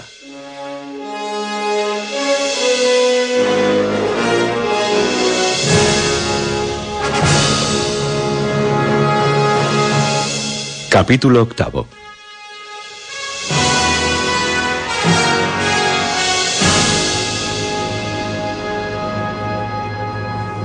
Altona, verdadero arrabal de Hamburgo, es cabeza de línea del ferrocarril de Kiel, que debía conducirnos a orilla de los Belt. En menos de 20 minutos habíamos entrado en el territorio de Holstein. A las seis y media, el coche se detuvo ante la estación.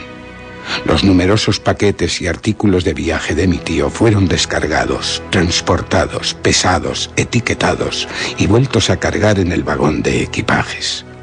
A las siete estábamos sentados, uno frente al otro, en el mismo compartimento.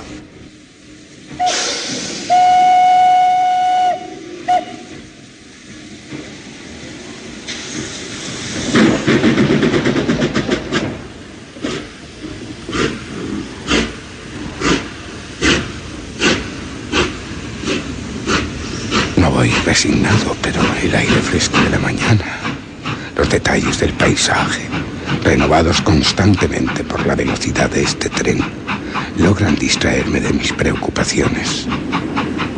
En cuanto a mi tío, es evidente que su pensamiento se anticipa al tren, demasiado lento para su impaciencia. Estamos solos en el vagón, pero no hablamos. Él no deja de pasar revista minuciosamente a sus bolsillos, al bolso. No le faltan ninguna de las piezas para la ejecución de sus proyectos. Entre otras cosas, una hoja de papel doblada con cuidado, con el encabezamiento de la Cancillería danesa y la firma del señor Christiansen, cónsul de Hamburgo y amigo suyo. Una recomendación para que nos atienda el gobernador de Islandia y el famoso documento guardado celosamente. Maldigo este documento.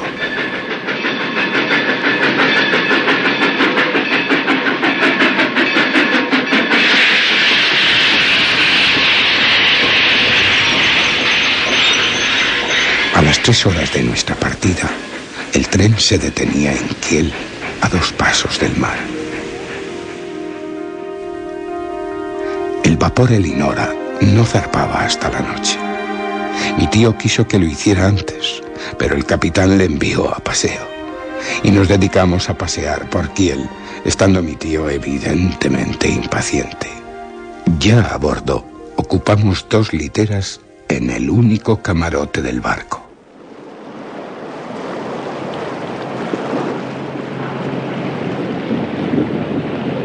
A las diez y cuarto, soltadas las amarras, el Elinora surcó rápidamente las aguas del Gran Belt.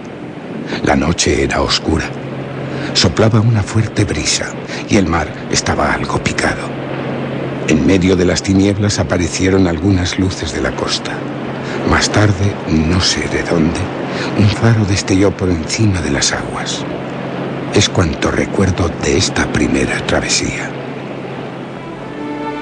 A las 7 de la mañana desembarcamos en Korsor, pequeña ciudad situada en la costa occidental de Sealand. Allí, del barco a otro tren que nos llevó a la capital de Dinamarca, hospedándonos en el Hotel del Fénix en Bretkale. Mi tío decidió visitar el Museo de Antigüedades del Norte, cuyo director era el profesor Thompson, amigo del cónsul de Hamburgo. Mi tío llevaba para él una carta de recomendación. Por lo común los sabios no se acogen muy bien los unos a los otros, pero en tal caso ocurrió todo lo contrario. Nos acogió cordialmente y con él recorrimos los muelles en busca de un barco, resultando vanas mis esperanzas de no hallarlo. Una pequeña goleta danesa, la Valquiria, se haría a la mar hacia Reykjavik el 2 de junio.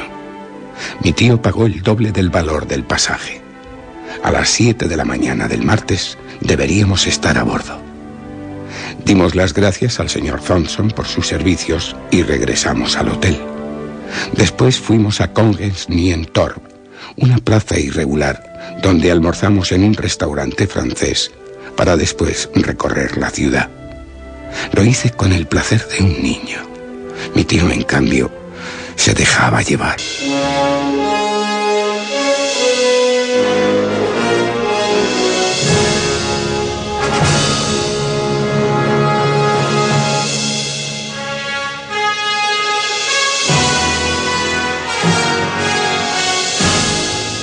Capítulo noveno.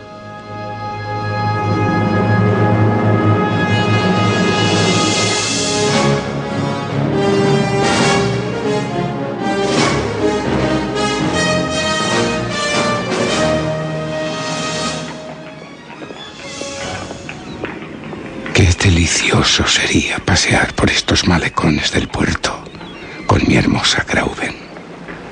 Pero está lejos. Podré volver a verla. Porque lo de ir al centro de la Tierra... ¿Ves aquel campanario en la isla de Amak?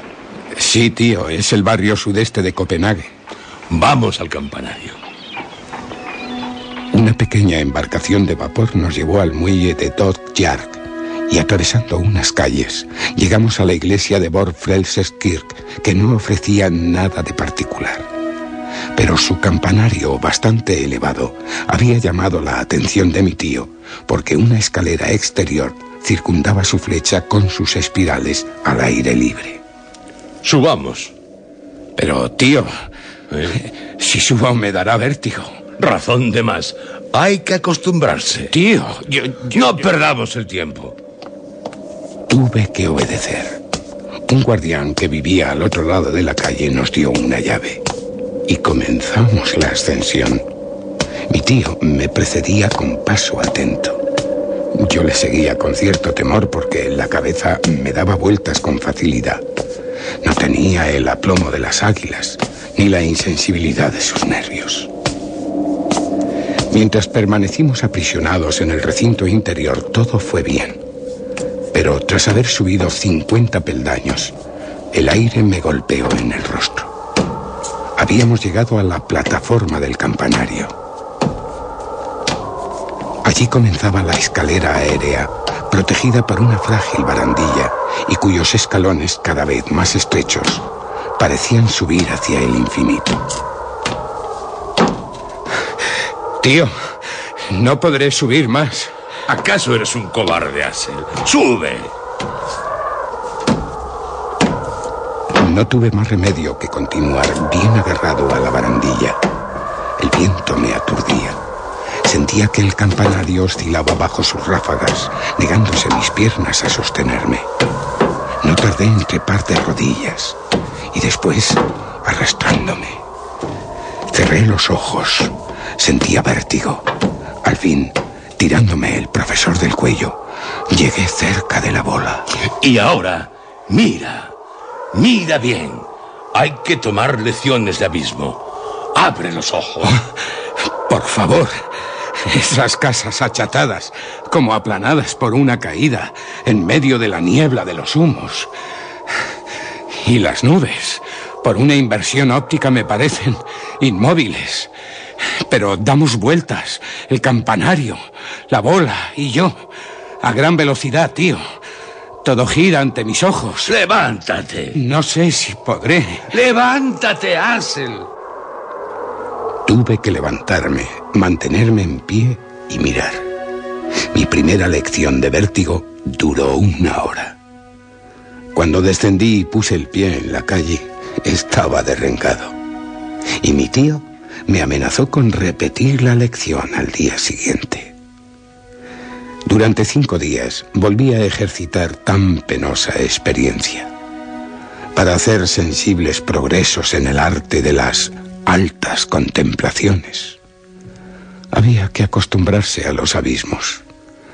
Nos esperarían en nuestro ir hacia el centro de la Tierra.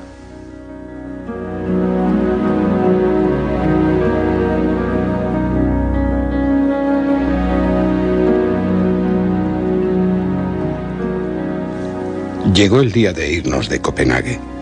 La víspera, el complaciente señor Thompson nos había entregado cartas de recomendación para el conde Trampe, gobernador de Islandia, el señor Picturson, coadjutor del obispo, y el señor Finsen, alcalde de Reykjavik. Mi tío le expresó su agradecimiento con los más calurosos apretones de manos. El día 2, a las 6 de la mañana, nuestro equipaje ya se encontraba a bordo de la Valquiria y nosotros instalados en unos camarotes bastante estrechos y situados bajo una especie de puente. Teníamos a nuestro favor un viento excelente del sudeste. Salimos con todo el aparejo largado y las velas extendidas.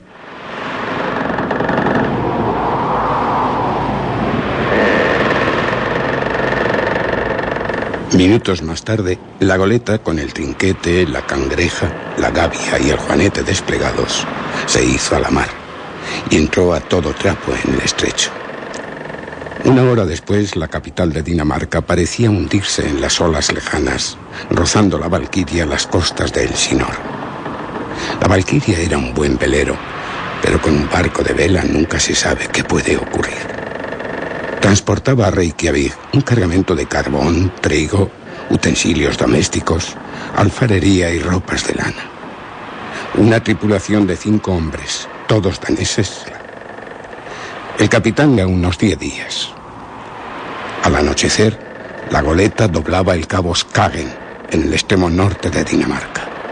Y durante la noche atravesó el Skagerrak, bordeando la costa noruega, en el cabo Lindnes, y penetrando en el Mar del Norte. Dos días más tarde nos pusimos en contacto con las costas de Escocia, dirigiéndonos después hacia las Feroe, pasando entre las Orcadas y las Sigland.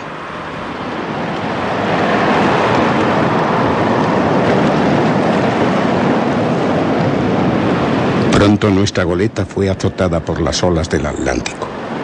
Tuvo que zigzaguear contra el viento del norte y no sin esfuerzo alcanzó las Feroe.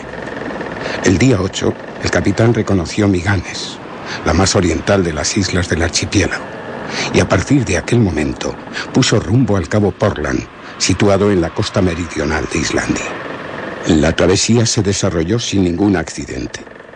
Soporté bastante bien los embates del mar, pero mi tío no cesó nunca de estar mareado para gran despecho y vergüenza suya. Pasó todo el tiempo acostado en su camarote. Algo se lo merecía. El día 11 divisamos el cabo Portland, manteniéndose la Valquiria a prudente distancia de las costas, navegando hacia el oeste en medio de un gran número de ballenas y tiburones. Enseguida apareció un inmenso peñasco horadado de parte a parte, a través del cual pasaba enfurecido el mar. Los islotes de Westman parecían surgir del océano como un semillero de rocas sobre la líquida llanura.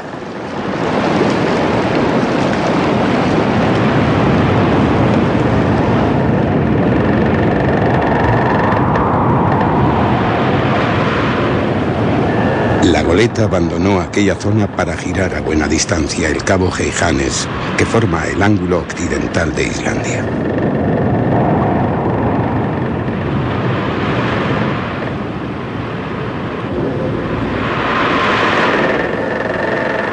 48 horas después, al salir de una tempestad que había obligado a la goleta a huir a palo seco, descubrimos en el este la punta Skagen, cuyos arrecifes se prolongaban peligrosamente a gran distancia bajo las aguas. Un práctico islandés vino a bordo y tres horas después, la Valquiria fondeaba ante Reykjavik, en la bahía de Faxa. Fue cuando al fin mi tío pudo salir del camarote. Un bote, tras mostrarme entusiasmado el Sneffels, desde cubierta, alcanzamos tierra islandesa.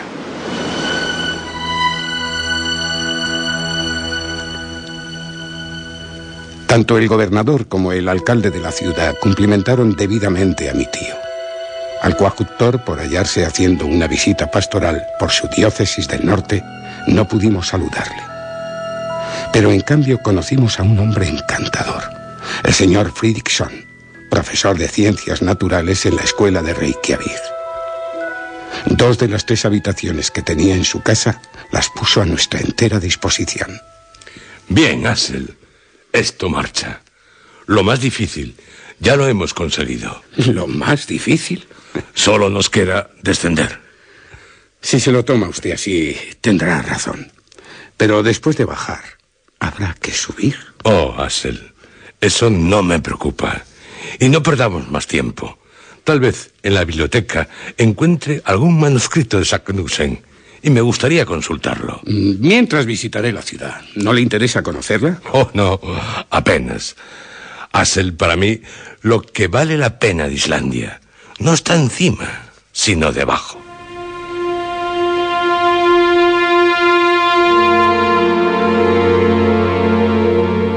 Tras el paseo volví a casa del señor Fridriksson, al que mi tío ya hacía compañía.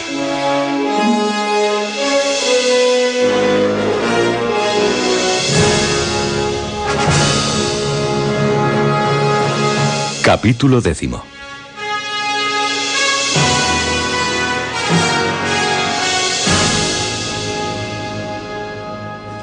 La cena estaba servida. El profesor Lidenbrock la devoró con rapidez. Nuestro anfitrión, más islandés que danés, me recordó a los héroes de la antigua hospitalidad. Mi tío se guardó bien durante la conversación de no hacer referencia a su proyecto. El señor Fridriksson se interesó por las investigaciones del profesor en la biblioteca. La biblioteca. Solo tiene libros descabalados en estantes casi vacíos. ¿Qué dice? Poseemos 8.000 volúmenes, muchos de ellos raros y preciosos ejemplares en la vieja lengua escandinava. Y de Copenhague nos surten todos los años de novedades. ¿Ocho mil volúmenes? Pues, por favor. Oh, señor, recorren el país. Ah. En nuestra pobre isla de hielo existe una gran afición al estudio. No hay pescador ni labriego que no sepa leer, y todos lo hacen. Por eso, los libros de nuestra biblioteca van de mano en mano. Son leídos una y cien veces y tardan a menudo uno o dos años en regresar a sus respectivos estantes. Y mientras tanto, los que somos extranjeros. ¿Qué quiere usted? Los extranjeros poseen sus bibliotecas en sus respectivos países. Y sobre todo, es preciso, en primer término, que nuestros compatriotas se instruyan. La afición al estudio, se lo repito, está en la sangre islandesa. Se fundó en 1816 una sociedad literaria que publica libros destinados a la educación de los islandeses. Son muchos los sabios extranjeros que se honran en formar parte de ella. Si usted quisiera, señor Lidenbrock, ser uno de sus miembros correspondientes, sería un gran placer para nosotros. Acepto de buena gana. Ya pertenezco a un centenar de sociedades científicas. Oh, se lo agradezco mucho, profesor. Y ahora, dígame, ¿qué libros esperaba encontrar en nuestra biblioteca? Tal vez eh, pueda informarle acerca de ellos. Mi tío duda en cómo decirlo para no tener que referirse a su proyecto. Posee entre las obras antiguas las de Arne Saknussen. ¿Arne Saknussen? Sí. ¿Se refiere usted a ese sabio del siglo XVI? Sí, sí. Alquimista, naturalista y gran viajero. Sí, cierto. Una de las glorias de la literatura y de la ciencia islandesas. Usted lo ha dicho. Un hombre muy ilustre. En efecto. Su audacia igualaba su genio. Veo que le conoce bien a fondo. Pues eh, sus obras no las tenemos. ¿Que no las tienen? No existen. Ni en Islandia ni en ninguna otra parte. ¿Por qué? Porque, perseguido por hereje, sus obras fueron quemadas en 1573 en Copenhague. ¡Bravo! Perfecto. Estúpidos. Ahora me explico por qué Sagnussen, al verse incluido en el índice y obligado a ocultar los descubrimientos de su genio, decidió sepultar su secreto en un incomprensible criptograma. ¿Qué secreto? Eh, un secreto que, bueno... ¿Posee usted algún documento inédito de Sagnussen? So- solo, solo hacía una mera suposición. Bien. eh, espero que no dejará usted Islandia sin estudiar a fondo sus riquezas mineralógicas. Por supuesto. Pero llego tarde. Otros sabios han pasado antes por aquí. Pero aún hay mucho que hacer. ¿De veras? Oh, cuántas montañas, glaciares y volcanes poco conocidos aún quedan por estudiar. Por ejemplo, el Sneffels. Ajá. Es uno de los volcanes más curiosos. Sí. Su cráter no ha sido muy visitado. Está apagado desde hace 500 años. Pues deseo iniciar mis estudios geológicos por ese, por ese Sneffels. ¿Cómo disimula mi tío? Muy interesante. Intentaremos, animado por sus palabras, mi sobrino y yo, escalar el Sneffel y quizá también estudiar su cráter. Eh, siento mucho debido a mis obligaciones el no poder acompañarles. Oh, no queremos molestar a nadie. Se lo agradezco de todo corazón. La presencia de un sabio como usted no sería muy útil, pero usted tiene sus deberes. ¿Y cómo piensa llegar a la península del Sneffels? Por mar, atravesando la bahía. Pero no disponemos de un solo bote en Reykjavik. Demonios. Tendrán que ir por tierra, eh, siguiendo la costa. Más largo, pero más interesante. Ven, procuraré encontrar un guía. Puedo ofrecerle uno. ¿De confianza? ¿Inteligente? Oh, sí. Es de la península, un gran cazador de Eider, esa especie de pato grande tan apreciado por su plumón. Habla perfectamente el danés. Yo creo que será de su agrado. ¿Cuándo podré verlo? ¿Mañana? Hoy no. Es que no llegará hasta mañana. Pues mañana.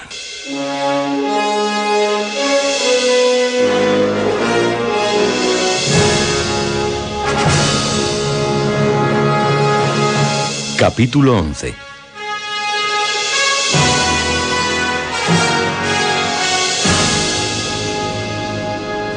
Por la noche di un breve paseo por las afueras de Reykjavik antes de caer en un profundo sueño.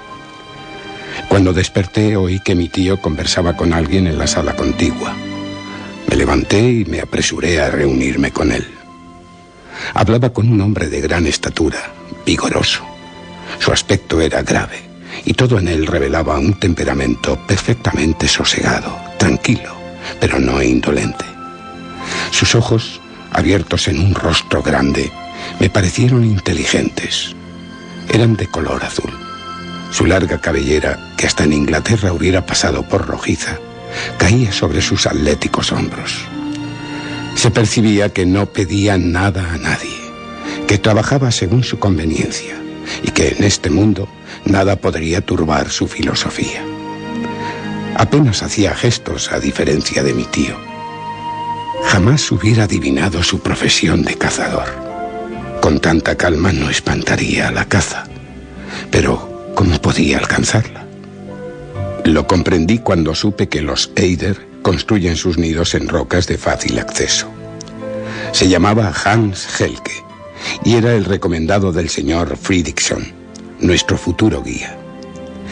A pesar de la diferencia de carácter entre él y mi tío, se entendieron fácilmente.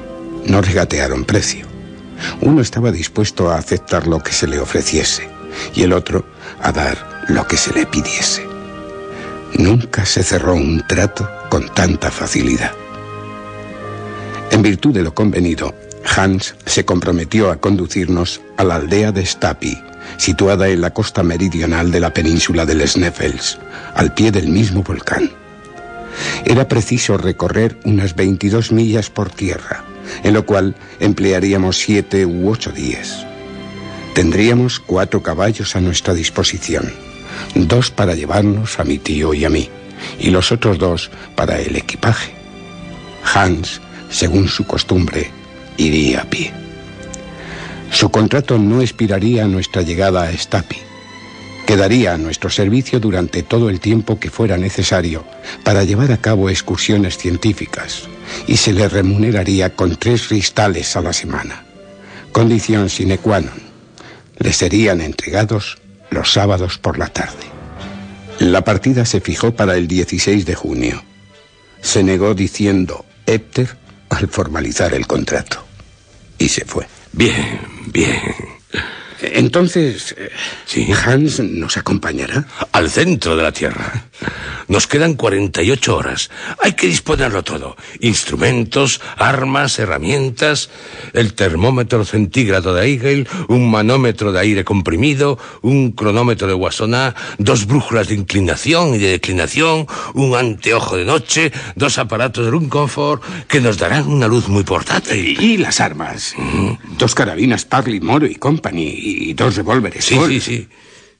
¿Y para qué las armas? No son necesarias. Pero... Y, dos picos, dos piquetas, una escala de seda, tres bastones guarnecidos de hierro, un hacha, un martillo, una docena de cuñas y clavijas de hierro, largas cuerdas de nudos, una escala de 300 pies de largo. Y las provisiones. Claro. Carne concentrada y galletas en cantidad suficiente para seis meses. Y ginebra. Cuento con los manantiales para llenar en ellos de agua nuestras cantimploras. Botiquín portátil, pólvora, yesca, seis pares de botas impermeabilizadas con una capa de alquitrán. Todo el día 14 lo dedicamos a arreglar estos diferentes objetos. Por la tarde comimos en casa del barón de Trampe, en compañía del alcalde de Reykjavik y del doctor Hjaltalin, el facultativo más famoso de la isla. El señor Fridriksson no se hallaba entre los invitados, pero supe más tarde que el gobernador y él sostenían opiniones enfrentadas acerca de una cuestión administrativa por la cual no se trataban. Al día siguiente, 15, se concluyeron los preparativos. Nuestro anfitrión dio una gran alegría al profesor, obsequiándole con un mapa de Islandia, mucho más perfecto que el de Henderson, el mapa de Olaf Nicholas Olsen, publicado por la Sociedad Literaria Islandesa, según los trabajos geodésicos de Shell Frishak y el trazado topográfico de Georg Kanslunson. Un precioso documento para un mineralogista. Pasamos la última velada en amigable conversación con el señor Fridriksson, que me inspiraba una especial simpatía. Tras la charla siguió un sueño bastante intranquilo, al menos por mi parte. A las cinco de la mañana me despertaron los relinchos de cuatro caballos que piafaban bajo mi ventana. Me vestí con presteza y bajé inmediatamente a la calle, donde Hans estaba acabando de cargar nuestro equipaje. Mi tío hacía más ruido que otra cosa, y el guía parecía preocuparse muy poco de sus recomendaciones. A las seis, todo a punto. El profesor Fridriksson nos estrechó las manos. Mi tío le dio las más expresivas gracias por su amable hospitalidad, y yo también.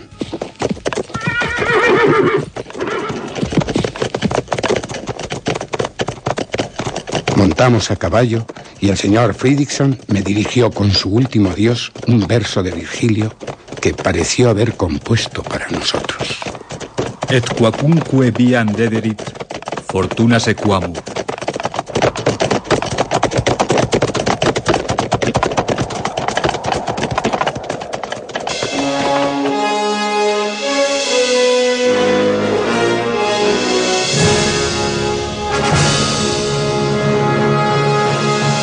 Capítulo 12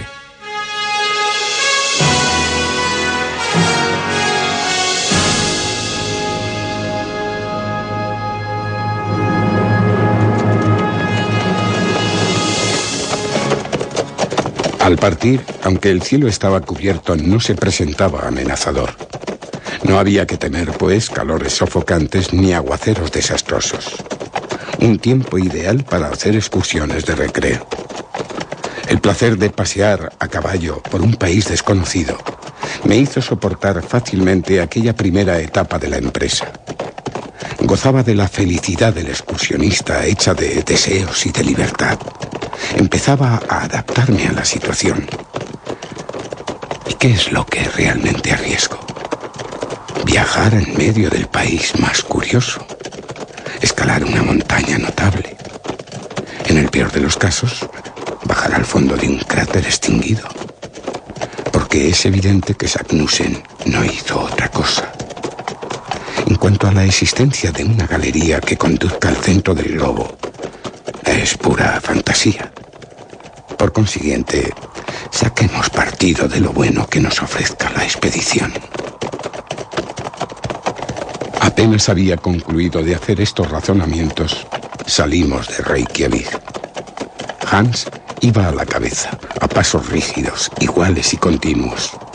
Le seguían, sin necesidad de dirigirlos, los dos caballos cargados con los bultos. Mi tío y yo íbamos detrás manteniéndonos con dignidad sobre nuestras pequeñas pero vigorosas monturas. Un buen animal, sí señor. Como verás, Assel, no hay animal que supere en inteligencia al caballo islandés. No hay nieve, tempestad, camino impracticable, rocas, glaciares que lo detenga. Es bravo, sobrio y seguro. Nunca da un paso en falso, nunca se espanta. Si se presenta un río o un fiordo, lo verás lanzarse al agua sin titubear, como un anfibio, y ganar rápido la orilla opuesta. Pero no los hostiguemos, dejémoslos actuar. Así harán unas diez leguas diarias. Nosotros sí, tío. Pero ¿y el guía? El bandando. No te preocupes por Hans. Caminan sin darse cuenta los irlandeses. Por otra parte, si fuera necesario, le cedería mi montura. Si no hago un poco de ejercicio, pronto tendré calambres. Los brazos bien, pero lo que son las piernas. Avanzábamos con paso rápido. El paisaje ya era casi desierto. De trecho en trecho aparecía una granja aislada, alguna choza solitaria hecha de madera, tierra y lava, algún boer. En un país carente de caminos y hasta de senderos, la vegetación, aunque escasa, no tarda en borrar las huellas de los pocos viajeros. Sin embargo, esta parte de la provincia, situada a dos pasos de la capital, figuraba entre las regiones más habitadas y cultivadas de Islandia. ¿Cómo serían, pues, las restantes? Ya llevábamos recorrido más de media milla y no habíamos visto a ningún campesino. Tan solo algunas vacas y corderos. ¿Cómo sería en las otras regiones convulsionadas por los fenómenos eruptivos? Las evitábamos. Tienen algo de horror sobrenatural. Ignoraba entonces el espectáculo que nos esperaba en la península del Sneffels. A las dos horas de nuestra partida de Reykjavik, llegamos a la villa de Gufunes, donde paramos durante una media hora para tomar un frugal almuerzo. Pasaríamos la noche en Gardar, a cuatro millas solamente de la capital. Tres horas más tarde, sin dejar nunca de caminar sobre las aguzadas rocas, dimos un rodeo al golfo de Colajor. Pronto entramos en el Pinstower, lugar de jurisdicción comunal llamado Ekulver, donde dimos un descanso a los caballos. Después de un tirón a Brantar y de allí a Sarwoer. El fiordo tenía en aquel lugar una anchura de casi media milla. Las olas rompían con estrépito en las agudas rocas. El golfo se abría entre murallas de piedra cortadas a pico de 3.000 pies de altura y notables por sus capas oscuras que separaban los lechos de toba de un matiz rojizo. Tío. Sí. Por muy grande que sea la inteligencia de nuestros caballos, no me hace mucha gracia tener que cruzar un verdadero brazo de mar sobre el lomo de un cuadrúpedo. Si son realmente inteligentes, no tratarían de pasar. Y si ellos no lo son, lo seré yo. Por mi parte, Axel, lo que haré será espolear a mi caballo. Parece negarse. Olfatea las olas. ¡Vamos! Vuelve a negarse. Maldito animal. Faria. ¿Una barca, Hans? Der. Nos indica una barca. Haberlo dicho antes. Titbaten. ¿Qué dice? Dice marea. Habrá que esperar la marea. ¿Fórbida? Ya. Paciencia. Comprendí perfectamente la necesidad de esperar un determinado momento de la marea para emprender la travesía del fiordo. Ese momento en que el mar, llegado a su mayor altura, se detiene. El flujo y el reflujo no tienen entonces ninguna acción sensible y la barca no corre el riesgo de ser arrastrada ni hacia el fondo del Golfo ni hacia alta mar. A las seis de la tarde llegó el momento oportuno. Los tres, más las cabalgaduras y lo que portaban, nos instalamos en la barcaza. Invertimos más de una hora en cruzar el fiordo, pero lo logramos sin incidente alguno. Media hora después, llegábamos a Gardar.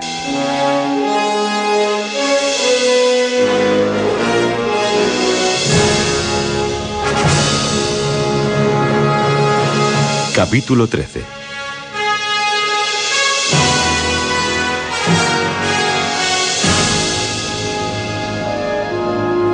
Ya tenía que ser de noche, pero el alelo 65 no debía extrañarme de la claridad nocturna de las regiones polares.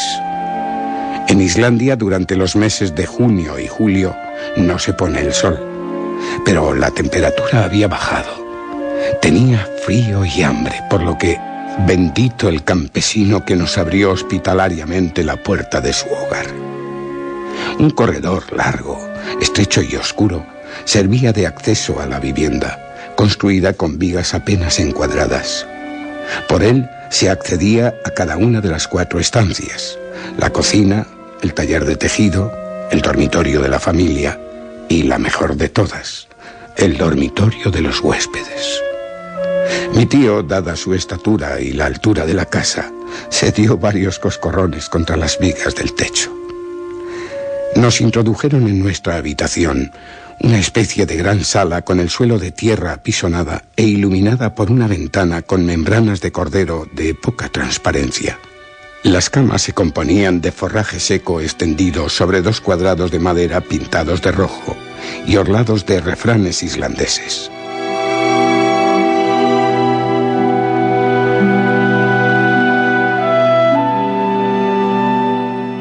Al día siguiente, a las cinco, nos despedimos del campesino islandés, costándole un gran trabajo a mi tío el hacerle aceptar una remuneración adecuada. Cien pasos de Gardar, el terreno empezó a cambiar de aspecto, haciéndose más pantanoso y menos favorable la marcha. Por la derecha, la cadena de montañas se prolongaba indefinidamente, como un inmenso sistema de fortificaciones naturales, cuya contraescarpada seguíamos, presentándose a menudo riachuelos que era preciso vadear sin mojarse demasiado. El desierto se hacía cada vez más profundo. A veces, una sombra humana parecía huir a lo lejos, la de algún leproso. Tales apariciones no contribuían precisamente a alegrar el paisaje, que se iba haciendo cada vez más triste. Las últimas hierbas morían a nuestro paso. Ni un árbol, salvo algunos grupos de abedules enanos. Ni un animal, salvo algunos caballos que erraban por las siniestras planicies al no poder ser alimentados por su dueño. Cuando en cuando un halcón planea bajo las nubes grises y desaparecía en rápido vuelo hacia las regiones del sur. Me invade la melancolía en estos parajes. Y mis recuerdos. Añoro mi Hamburgo y a mi querida Grauben. Hemos atravesado algunos fiordos y un golfo, llegando al villorrio de Aftanes. Al anochecer nos vimos precisados a alojarnos en una casucha ruinosa y abandonada, digna de estar habitada por todos los duendes y espíritus de la mitología escandinava. Sin duda alguna, el genio del frío había fijado en ella su residencia, pues hizo de las suyas durante la noche. El día siguiente transcurrió sin ningún incidente particular. El suelo continuaba siendo pantanoso, con la misma uniformidad con la misma triste fisonomía. Al anochecer habíamos recorrido la mitad de la distancia que debíamos hacer y dormimos en Criosbol.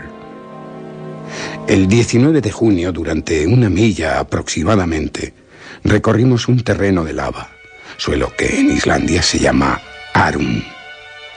La lava, arrugada en la superficie, toma una forma característica como de cables bien alargados y enrollados sobre sí mismos. Una gran corriente descendía de las montañas próximas.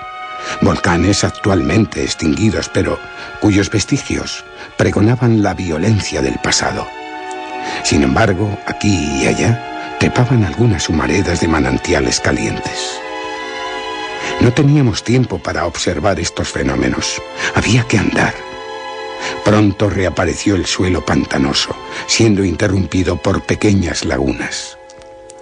Íbamos entonces en dirección oeste al haber contorneado la gran bahía de Faxa y la doble cima del Sneffels que se erguía en las nubes a menos de cinco millas.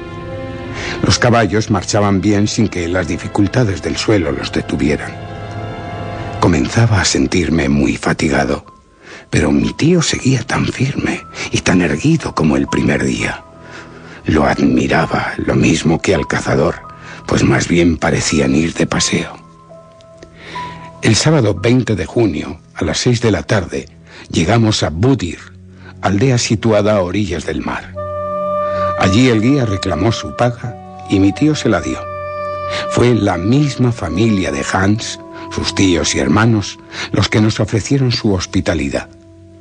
Fuimos muy bien recibidos y sin abusar de su bondad, me hubiera quedado a reponerme de las fatigas del viaje. Pero el profesor, que parecía no necesitar nunca descansar, hizo que emprendiéramos la marcha al día siguiente. El suelo se resentía de la proximidad de la montaña, cuyas raíces de granito salían de la tierra como las de un viejo roble. Íbamos rodeando la inmensa base del volcán. El profesor, que no dejaba de admirarle, gesticulaba desafiando. ¡Ah! Este es el gigante que voy a domar. Tras cuatro horas de marcha, los caballos se detuvieron por su propia iniciativa ante la puerta del presbiterio de Stapi.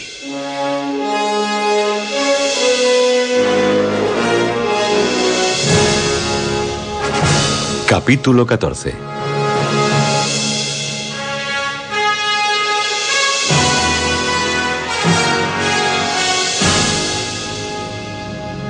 Stapi es una aldea formada por una treintena de chozas erigidas sobre un terreno de lava, bajo los rayos del sol reflejados por el volcán.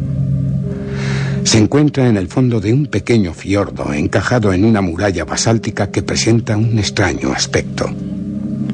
Había oído hablar de la calzada de los gigantes en Irlanda y de la gruta del Fingal en una de las islas Hébridas, pero nunca había tenido ocasión de contemplar el espectáculo de una estructura basáltica. Observa, Asel, qué belleza.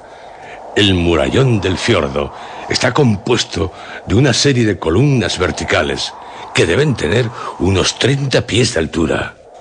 Fustes derechos soportan una arquivolta hecha de columnas cuya inclinación forma una media bóveda por encima del mar como los restos de un templo antiguo.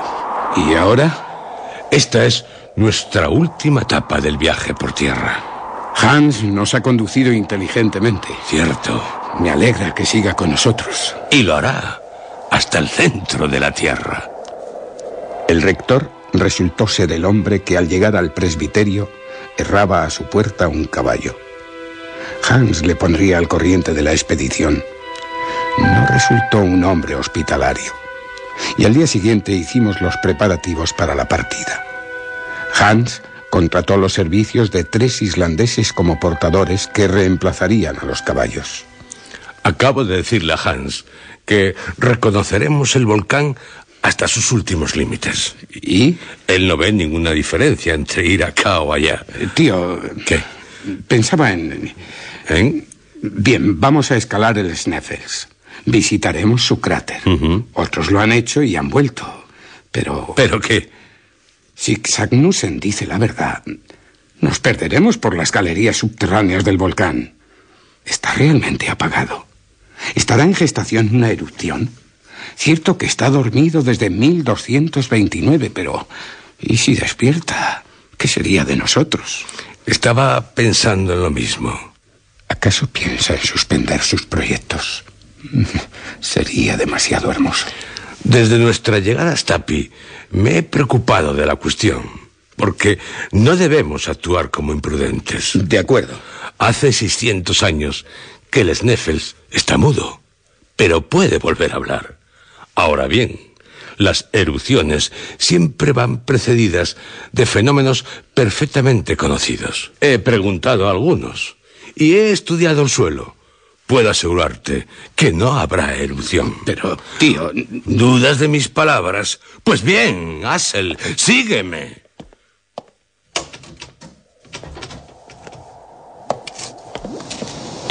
Mi tío me llevó hasta la terraza desde la que se veían fumarolas lanzando sus gases al aire. ¿Las ves, Axel? Estos vapores blancos, que aquí llaman rikir, proceden de manantiales termales. Indican, con su mayor o menor violencia, la actividad volcánica del suelo. Pues bien, ellas prueban que no tenemos nada que temer del volcán. ¿Que no? Cuando se aproxima una erupción, las fumarolas redoblan su actividad, desapareciendo por completo mientras dura el fenómeno. Los fluidos elásticos, al no tener la tensión necesaria, toman el camino de los cráteres en vez de escaparse a través de las fisuras. Y si añades que el viento y la lluvia no son reemplazados por un aire pesado y tranquilo, puedes afirmar que no se aproxima una erupción. Sí, tío, pero... Basta, Alex. Cuando la ciencia se pronuncia, no queda más que callarse. No puedo argumentar nada en contra de sus razonamientos científicos. Pero me queda la esperanza de que llegando al fondo del cráter sea posible el irse por una de sus galerías. Al día siguiente, 23 de junio, abandonamos Stapi.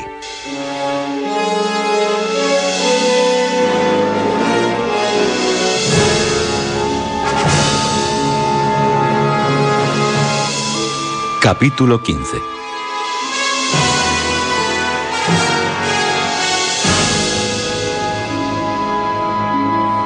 El Sneffels tiene una altura de 5.000 pies. Su doble cono corona una capa traquítica que se destaca del resto del sistema orográfico de la isla. Desde nuestro punto de partida, no podíamos ver sus dos picos perfilarse sobre el fondo grisáceo del cielo. Solamente se percibía un enorme casquete de nieve que cubría la frente del gigante. Marchábamos en fila, precedidos por Hans, a través de estrechos senderos por los que dos personas no podían ir juntas, lo cual hacía imposible toda conversación. El camino cada vez se hacía más difícil. Los fragmentos de roca se desprendían, teniendo que estar muy atentos para evitar caídas peligrosas. Solo el guía avanzaba con facilidad. Tras horas de agotadora marcha, solo habíamos conseguido llegar tan solo a la base de la montaña.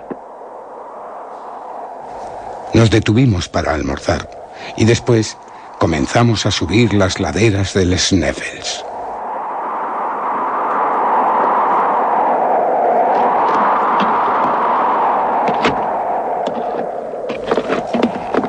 Cuando veía a qué altura se encontraba la cima del Sneffels, me parecía imposible que pudiéramos alcanzarla. Afortunadamente, después de una hora de fatigas y proezas, se presentó inesperadamente una especie de escalera que facilitó la ascensión.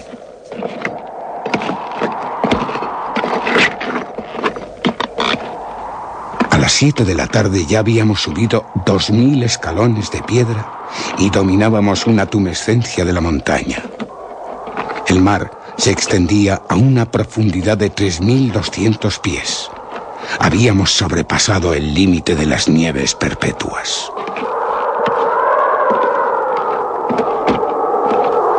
Hacía un frío inaguantable. Mi tío comprendió que mis piernas se negaban a continuar. Decidió hacer un alto. Oh, Fanford. Según Hans, hay que seguir. ¿Por qué? Mistur. ¿Qué significa Mistur? Hans, al decirlo, ha asustado a los porteadores. Mira, Alex. Esa inmensa columna de piedra pómez pulverizada, de arena y de polvo, se eleva girando como una tromba. El viento la bate sobre el flanco del Sneffels en el que estamos. Si la tromba se inclina, nos absorberá irremediablemente. ¡Hastin! ¡Hastin! Aunque no sé danés, sé lo que Hans dice. Hay que continuar y lo más rápidamente posible.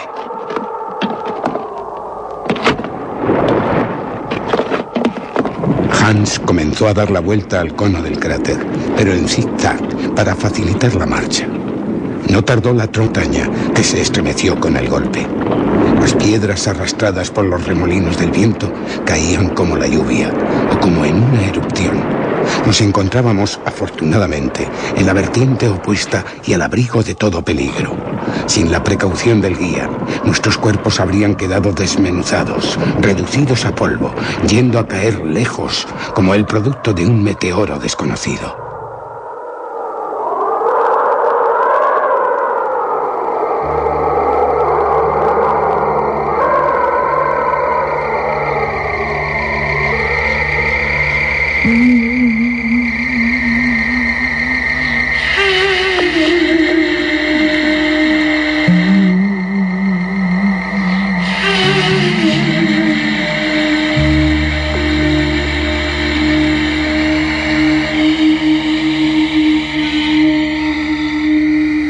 Por fin, a las once de la noche, en plena oscuridad, alcanzamos la cumbre del Sneffels, justo a tiempo para observar el sol de medianoche. Esa pálida claridad nocturna de las regiones polares, proyectando sus rayos sobre la isla que dormía a nuestros pies.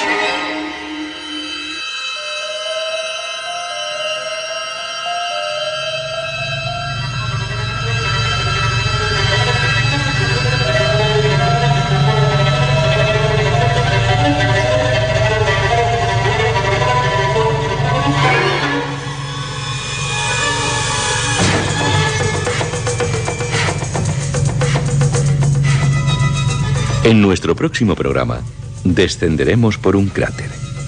El centro de la Tierra es nuestro destino.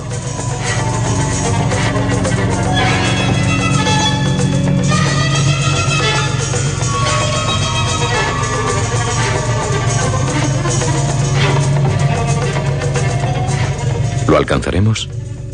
Según Julio Verne, ya lo sabrá.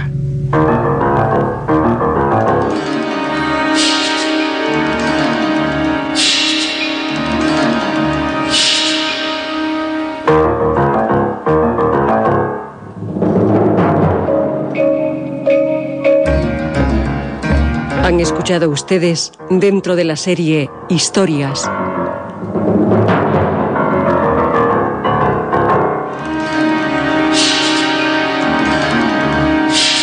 Viaje al centro de la Tierra. Tercera parte.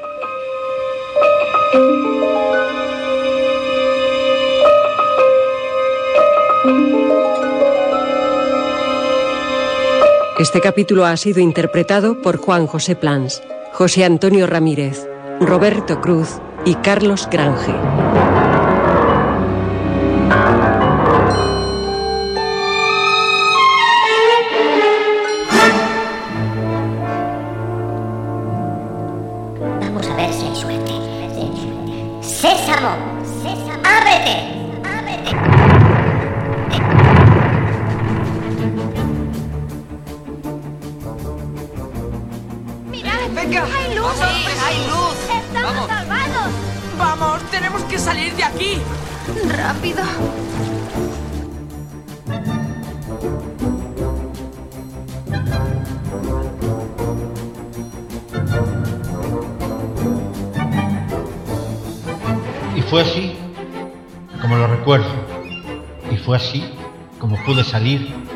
Cueva de los duendes. Claro que, conociendo las palabras mágicas, regresé muchas veces a escuchar historias fantásticas.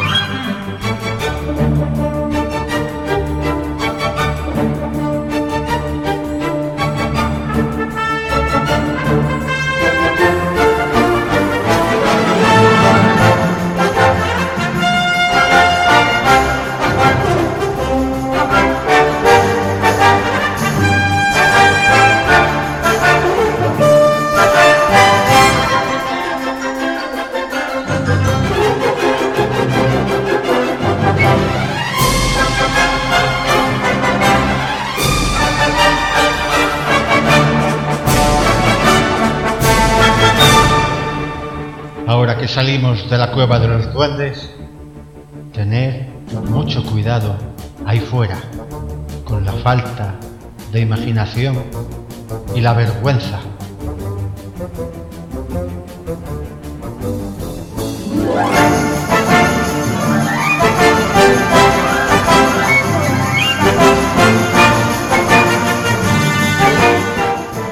Ah, que se me olvidaba, que otro día volvemos a la cueva de los duendes y...